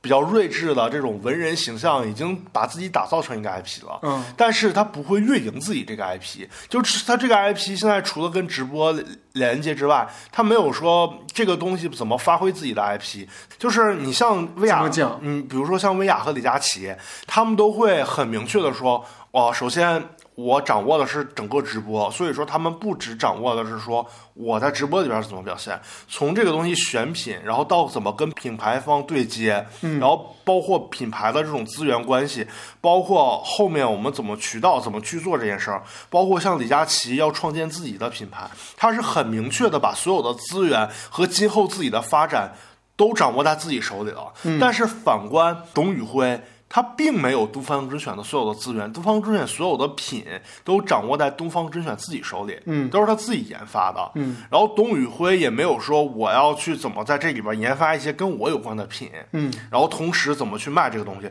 同时建立我自己的品牌，然后去做一些其他的一些更拓展的事儿，不管是上综艺啊，还是说通过我去做一些文化的节目啊，通过文化的节目怎么做一些文化的输出，同时带来一些经济利益啊，他没有这些点，他没有这些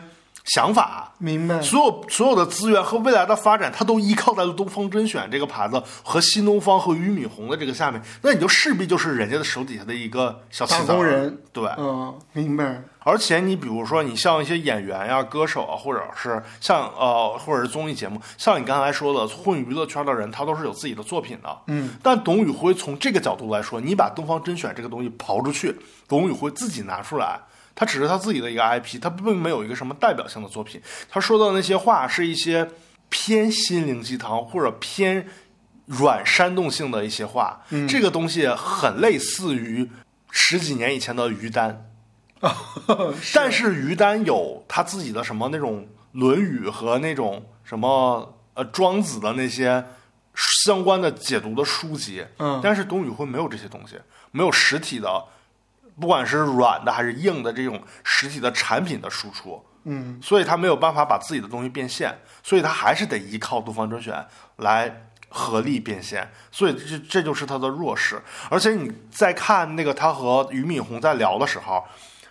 他一直在说，就说我还要在东方甄选，然后那个和我的就是发展还是要依靠这些人什么什么的，然后还是怎么怎么样，包括你看他在跟俞俞敏洪对话的期间，他还是那种就是俞敏，包括俞敏洪在说公司的一些事儿，包括怎么去处分那个孙东旭的时候，嗯，然后他还说跟那个他还当着那个董宇辉的面儿就说啊，那个宇辉也是表示。就是不太希望能够要辞要免除 CEO 的职务什么什么的。嗯你看他的时候，那时候一直低头，或者是眼神里边有点局促，就说明其实他本身也知道自己就是个棋子，但是他无能为力为力。所以说，包括所以说，我觉得综合来说，从他的个人能力和他的野心和他对自己这个 IP 的开发来说，他并没有一个很好的规划嗯，啊。这所以就是像是那个罗永浩说的性格使然嘛。对，所以他的性格注定他只能是一个靠自己的特色来依附别人的高级打工 人吧，啊，还是一个打工人的心态吧。其实我也一直有一个问题，就是说董宇辉和新东方的关系应该怎么处下去？因为董宇辉在东方甄选的角色就是一个销售冠军，又是一个明星的一个概念。嗯，他本身很复杂，这个角色怎么把它运营好，是我想讨论的一点。但你其实刚才已经讨论的差不多了。啊，是是是吧还还好啊。 对，其实我仔细想，我觉得他他的东西很难变现出一个什么具体的产品。因为他的东西说起来大家很接受，但是不实。大家就是从之前咱们聊的角度来说，大家为什么会喜欢董宇辉？嗯，其实就跟大家为什么会讨厌小孙是一个道理，就是我们已经平时在职场受了那么多 PUA，受了那么多压榨，有点共情是吗？对，然后我们为什么还要去在直播间听你一个什么 CEO 给你的甲方买主，尽管我们只花了几十块钱，然后还要听你在那儿逼逼，哎呦，这就是这就是他跟，所以这个公司本质上来说还是一个那种。传统的那种就是怎么说，一个正常的一公司，他他的错误的点在于说我他拿着公司管理的思路来应对粉丝，但是你给粉丝开会，对，但是粉丝和这个整个市场的这个流量的这些东西，其实是它是偏艺人经济和娱乐圈儿或者是什么那一套的，它完全跟正常你经营公司不是一个思路， 明白你不可能这么对待了。那我们大家为什么会喜欢董宇辉？因为他就是一个跟可能大家看起来差不多，一个可能出身。比较普通，从可能从农村出身的嗯背景出身的，然后特别努力、特别勤奋、特别博学，然后也特别会表达，然后靠着自己的努力一步一步走到今天位置的这么一个人，嗯所以大家对他的这种朴实、博学以及就是呃凭着自己努力上位的这个整个的这个是整个他的这么一个人设，大家是很吃这个东西的，所以大家才会喜欢这个嘛。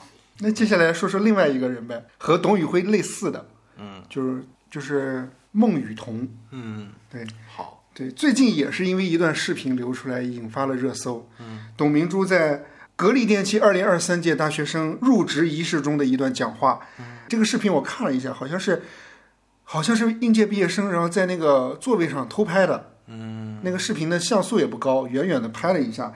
董明珠是这么说的：当时我看她很勤奋，我希望她能够成长起来，所以我说你在我身边当秘书。当秘书连一个文都写不出来，我不知道是什么秘书。而借助我们平台变成一个网红，已经在公司起到了不好的作用。我们来了数千名大学生，没有人有这种机会，我们不能再容忍这样的人在格力电器，所以我把他开除出去了。哎，这个话我觉得就有点意味深长了。嗯你看哈，首先就是说。呃，公司把他当网红，他把自己当网红，但我觉得不可能说他自己当网红，公司就让他当网红，可能也是公司让他当网红。对呀、 而且我其实我之前不是特别了解孟雨桐，我只是之前看过那个节目，就是职场的那个节目，嗯，我有看到过这个节目，但是也好好久了，也有两年了吧，就时间很长了，嗯有点模糊对，有点模糊。但是我最近在刷那个孟抖雨音的时候桐，最多给我推的最多的就是那个，不管是在出席活动还是在直播间，那个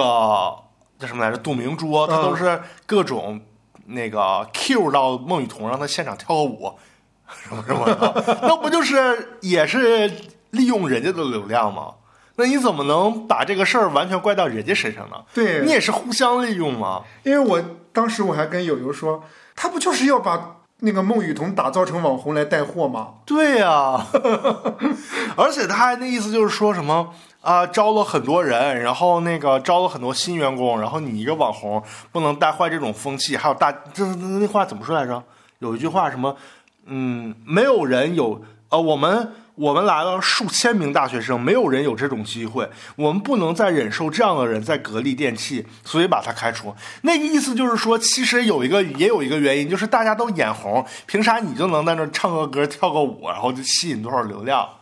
你就成网红了？其实也有职场的这个部分原因嘛。是，嗯，他还说，当然大家觉得他也物有所值，跑来格力这个品牌已经有很多所谓的粉丝，但那有什么用呢？你无非今天挣的钱多一点而已。那我觉得这形同行尸走肉，没什么差别，有钱又怎么样？所以我觉得钱一定是要要的，但不是我们梦想中的追求，而是我们奋斗的结果。嗯，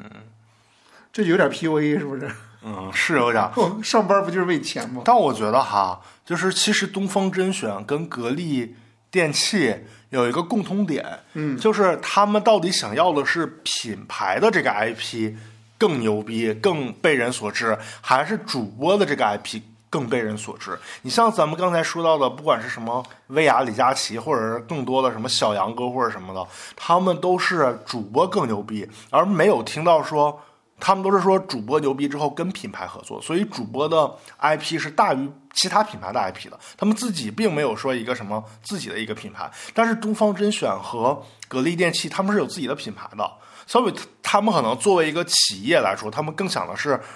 我这个品牌打响了，大家主播可以这波儿这个红了，那波儿下一个红了，但是大家都会吃我们品牌的这个红利，呃，吃我们品牌的这个点，都会一直留下来去买我们的品牌。然后其他的这些主播只是一个销售员，但我有一个特，我我有一个想说的点啊，嗯就是说电商直播带货，嗯，它的特点就是依托于个人 IP。举个例嗯子，我买格力电器，我既然想买格力电器，你既然想培养格力电器的直播间，那我不好意思，我为什么不去格力电器的淘宝、天猫就好了？我觉得呃这所个以，所以，所以它一定是要有一个很强的个人 IP 才能出圈儿。如果不没有不然的话，我它觉就我呃不行。我我觉得是这样的哈。首先有两点，格力电器和东方甄选不同的点是是，格力电器之前已经有自己的品牌 哎，了，咱俩节目有点像商业节目，哎根无所谓本根本不像吃瓜娱乐节目，哎随便聊 的可以。因为格力电器本身有自己的品牌了，嗯，呃，孟雨桐上来了之后，她是吸引其他之前没关注到格力电器电器的受众，嗯来吸引新的受众。嗯但是东方甄选它完全是一个陌生的品牌，嗯，大家知道新东方，就像大家知道作业帮，也不会因为这个来买它旗下的产品，除非你的产品出圈儿。所以说它的点是在于说董宇辉带动了这个品牌起来了，哦，嗯明白对吧？所以董宇辉和不一样孟雨桐的点还不太一明样，白。对。那其实孟孟雨桐如果比如说想要再自己开发自己的个人 IP，相对于董宇辉来说好一点，是吧？我觉得他更难，因为我看了一些孟雨桐发的微博什么的，我觉得他是一个人设比较正常、普通的一个学霸，就是没什哦就么是他特他点哦没啥亮点。啊，明白啊。他人设没有亮点就很难做。但董宇辉自己已经成一个 IP 了，要不然不可能他这个 IP 这几年啊，不是这这一个星期引起这么大的风波。哦，他本身已经是一个 IP 了，当然他问题在于他不，他没有那个心气儿和性格来开发这个 IP。嗯，明白。所以他就只能受人控制。好吧，那我们就哦继续观察一下这种电商直播圈后续会有什么样的发展吧。我觉得这个嗯本质上其实还是你到底想做打工人，还是你想出来自己创业的问题。就是董宇辉可能还是一个朴素的打工人吧， 嗯祝福他们。祝福他们吧。嗯、接下来进入我们的分享时间。嗯，友友有什么想分享的吗？友友这周也不算分享吧，就是昨天简洁一些，简洁姐姐一起，昨天去看了一个电影，就是吕克贝松最新的那个《狗神》嘛，嗯然后他讲的就他是哎，他这英文名真的叫 Dog 慢 God 呀慢哦哦 dog man ，Dog Man 啊，啊 dog man 那不叫狗人吗？啊，就是 那你能这么翻译吗？ 中文？哦，啊，他他的点在于说，就是他有电影里有一个什么标符是写的是告的什么什么什么，然后结果男主角是在反面看的，反面就变成了 dog 嘛。哦，故事可以剧透吗？简单说一下吧，他讲的就是一个，我觉得他特别直给这个电影吧，看着特别像小程序短剧， 他剧情很直给。他讲的就是有一个男孩儿生活在一个四口之家，然后父母和他哥哥，然后他爸是一个特别暴力的渣男，嗯只会就是各种呃对打骂自己的妻儿什么的，然后他妻子就是那种特别软弱的媳妇儿，然后他哥哥就是那种。就是那种就是告小告告状那种哥哥，然后特别会挑事儿。啊然后有一次好像是他他那个男主角跟他狗玩的特别欢，然后他就跟他爸说了，他爸他爸就特别生气，然后就把他的儿子关到那个狗圈里边了，就是一个狗狗笼子里边装的全是狗。他说你跟狗一起生活吧。嗯，然后就是有一次，他爸他们俩又发生冲突了，然后他爸就拿了一个枪，本来就是想要威胁一下他儿子，然后结果威胁男主角的过程中，那个枪就打飞了，打打的时候。那个一颗子弹就是把他儿子的一个小拇指给打断了，嗯，还有一颗子弹好像是撞到哪儿反弹，然后把他的两个腿、膝盖打中他的膝盖，两个腿都废了。那个男孩的腿对，男主腿也废角了，男主角就废了，对，腿就废了。然后男主角就就就是把他的那个断指交给小狗狗，让小狗狗咬着他的断指去找警察，然后警察过来把他给解救出来了。哎，我想问一下，他到底和狗发生了什么事情？他父亲那么生气？我忘了， 好像就是跟他的狗很亲近吧，我真的忘了，因为我前一阵儿有点困，刚开始看的时候，然后那个他妈也是一个那种，就是很小程序短剧，就是那种他爸老暴力，然后他这么欺负自己儿子，他妈就背个箱子早上走了，啊离家出走了，说那个我对不起你们，我就走了。 哦，所以他就是从小没有母亲母亲的爱，呃父亲没有亲情的呵护，然后哥哥还那么恶心他，然后他自己双腿还被打瘸了，然后还断了个手指头。然后他又被寄养到那个孤儿院了，然后在那孤儿院里边，大家也好像对他也不是特别友善。然后有一个小姑娘对他还行，然后老给他去那个教他去演一些莎士比亚的话剧。结果他本来已经喜欢上那小姑娘了，结果后来小姑娘走了，然后他还一直追那个小姑娘。后来那小姑娘去了百老汇什么的，他还剪那个小姑娘各种演出的那种小小新闻贴成一个小本本儿，多少年以后去百老汇看她的演出，结果那个小姑娘已经长大了，还有个男朋友，他俩已经结婚生孩子了，嗯，然后他就觉得。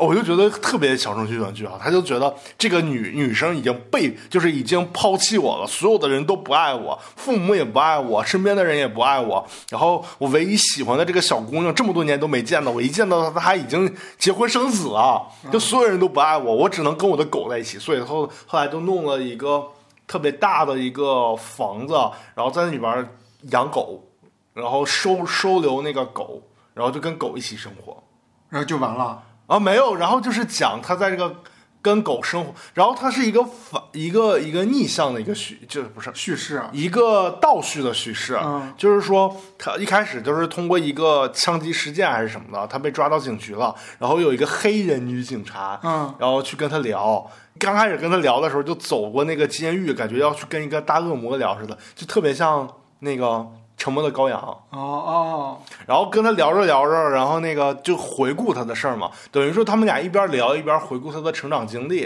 哦哦， 我觉得，所以就说事儿都特别琐碎，包括这些之前说的成长成长经历，我觉得我讲的有点啰嗦， 对，我也觉得是。 非让我讲。没有，我就说你简单说一说故事到底讲的。反正就是这么个事儿，然后中间就是有几个情节，就是一个就是他中间找工作各种找不到嘛，然后他就去了一个变装夜总会，然后去当我这变装女郎了。我再问一下，它是个人传记片吗？这感觉啊，有点儿。然后去当变装女郎了，还有一个点就是说，那个他想要养这些狗嘛，但是没钱，他就让这些狗晚上去有钱人家去盗取珠宝。他的意思就是说，我们社会应该公平的利益分配，哦，我应该拥有这些拥有这些珠宝来养我的狗。然后后来结果，呃，被警察给逮着了。哦，啊，还有就是他得罪了一个什么黑帮，就所有的事件都特别的零碎，就就把没这有一人个生联系串起来了，对，是吧。串起来了。对，那如果十分的话，呃，你你打几分？六分儿吧，六分就是及格。因为他吧，就感觉什么都有。首先，我刚才跟你说，他开头黑人女警察去见那个男主角，就特别像《沉默的羔羊》。嗯然后呢，男主角整个的那个疯疯癫癫的过程，包括他腿也瘸了，包括他各种在做那种枪击什么的那种行为，疯疯癫癫的感觉，特别像《黑暗骑士》里边的小丑。哦然后呢，他那个变装皇后那一段特别像阿莫多瓦的电影，啊就那个阿莫多瓦经常喜欢拍那种就是变装或者是嗯、人格有变点性畸形的那种变啊性的那种人嘛。哦哦然后呢，中间他还模仿什么玛丽莲梦露啊，模仿那个 Edith Piaf，就是呃法国一个特别有名的歌手，就是唱那个诺兰的那个我不后悔那个 Non je ne regrette rien 那个。哦哦，那个哒哒哒哒哒哒哒 哒，继续对，然后然后他结尾的时候，就是在他那个大别野里边儿，嗯，那个要抓那个坏蛋嘛，嗯然后设了各种陷阱，都特别像小鬼当家，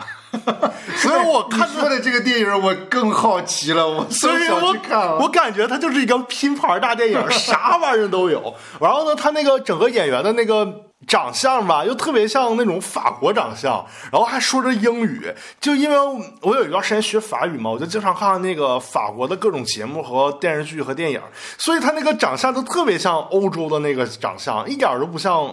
好莱坞电影的那种美国演员的长相，我就看着特，我就感觉特别出戏。整个那电影。啊你今天的推荐是一种避雷推荐 吗？我觉得就是也是一个挺奇葩的电影儿，就是让我们看一下在九十年代曾经拍过什么呃《是杀手不太冷》杀手不太的这种经典导演，然后再重复自己，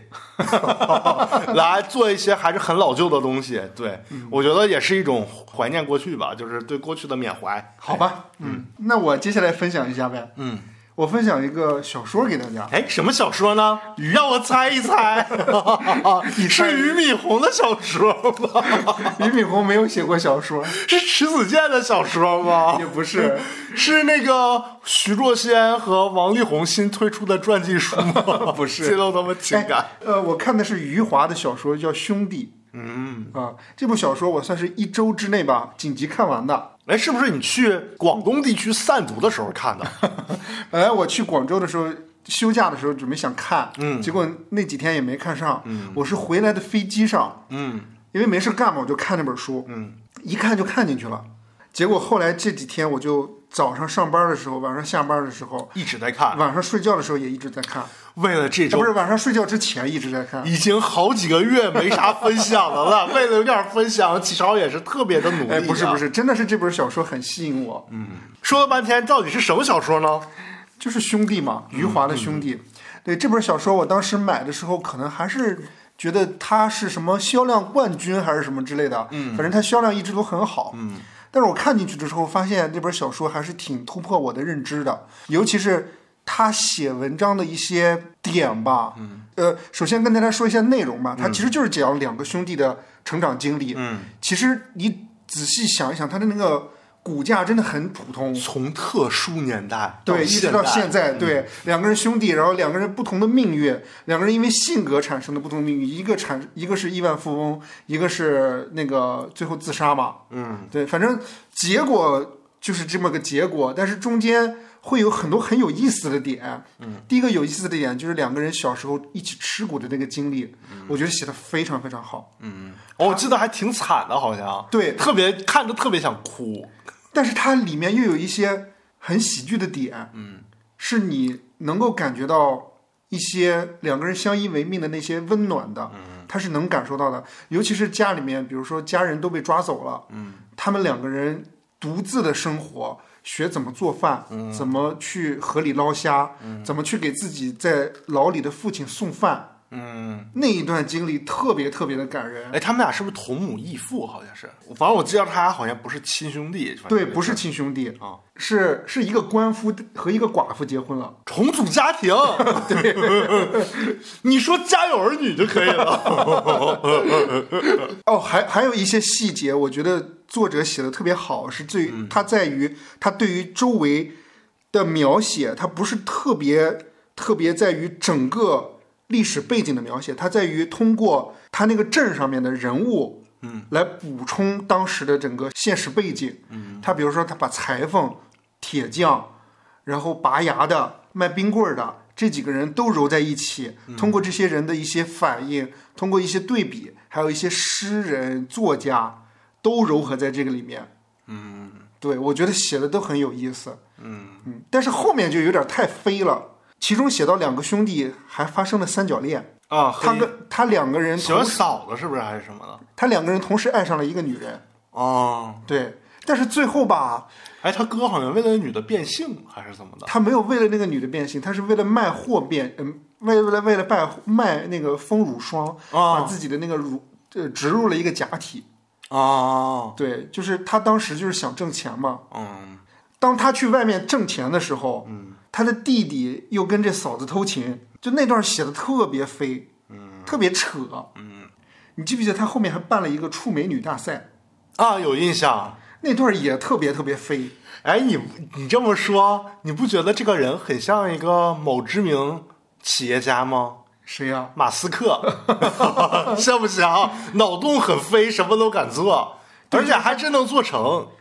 而且他就是不按常理出牌。他就是要啊哦记者采访他，他就想让大家关注他，他从这个关注当中再捞钱。哦我我觉得写的挺飞的，但是也算是一种讽刺吧，嗯对当时整个社会环境下面的一个讽刺。有一段我看的特别感人，就是关于死亡的一些描述。嗯是嗯他妈死的那一段吗？他妈死的时候也也感人，他爸死的时候也特别感人。还有一个人死的时候特别特别的凄惨，就是李光头有个好朋友叫孙伟，孙伟的爸爸在监狱里面，他是自己把自己拿钉子钉死的。他为啥呀？是因为孙他他那个小男孩叫孙伟，嗯，他一直留着长发，嗯，文革开始的时候，然后那个红卫兵不是抓住他要剃他的头嘛，嗯，踢的过程当中，他在挣扎，就把他踢到动脉了，啊现场就给死了。啊，死了之后，他妈在街上就疯了，哦疯了之后就裸体的在街上溜达。嗯结果他父亲正好是一开始是那个监狱的守门人，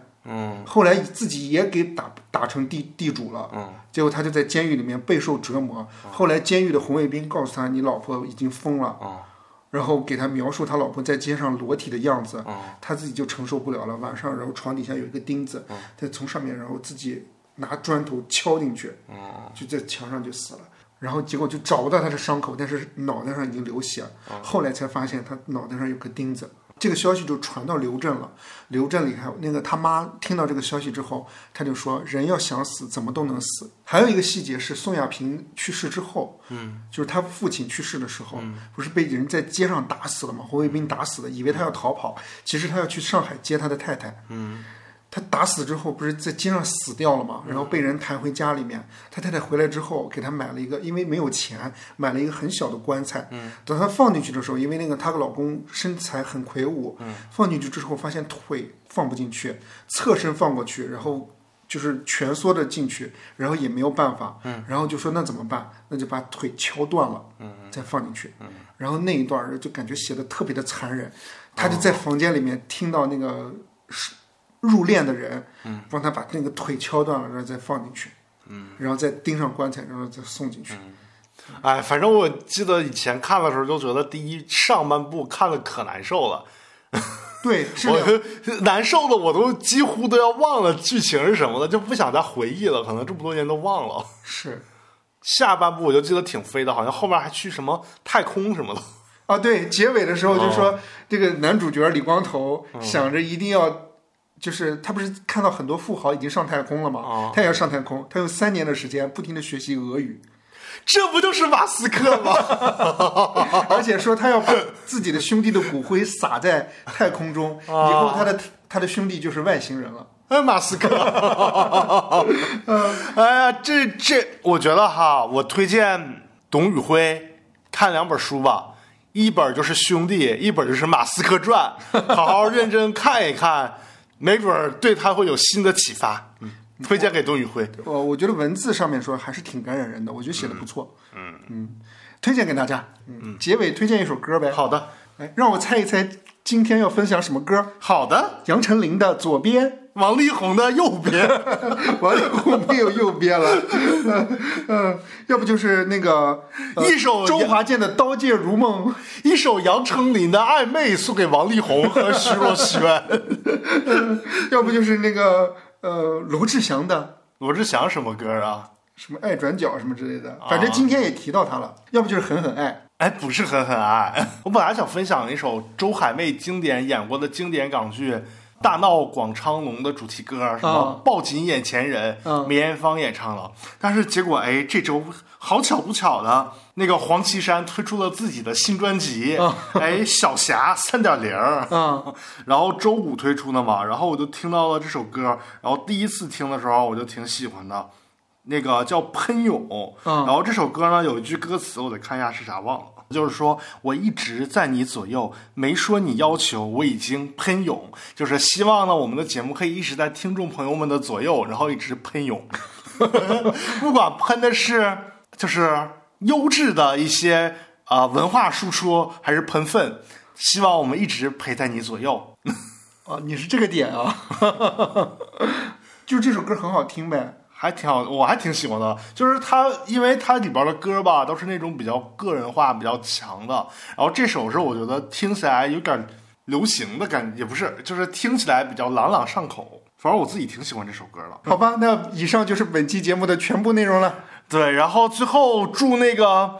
酱园弄这个大饼大家都能吃得香。然后那个杨紫琼和刘亦菲刘亦菲那个还有刘晓庆能演好这 部戏，然后演好那个女海盗。然后祝我们那个董宇辉能创造自己创造出自己的 IP IP 产品输出吧，加油！嗯，好，感谢各位的收听，欢迎留言、转发。评论、点打赞赏、打赏，爱愿打赏打赏，不爱打赏也无所谓。嗯，好，拜拜。好，拜拜。你左右，靠在彼此的胸口，我会一直在你左右，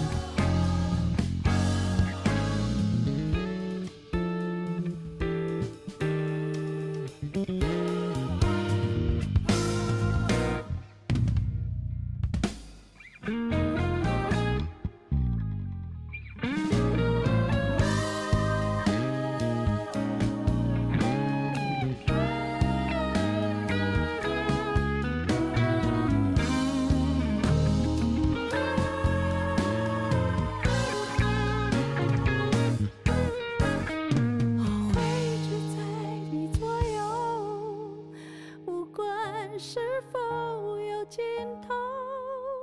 我会一直在你左右，就算为了我苦苦追求，我会一直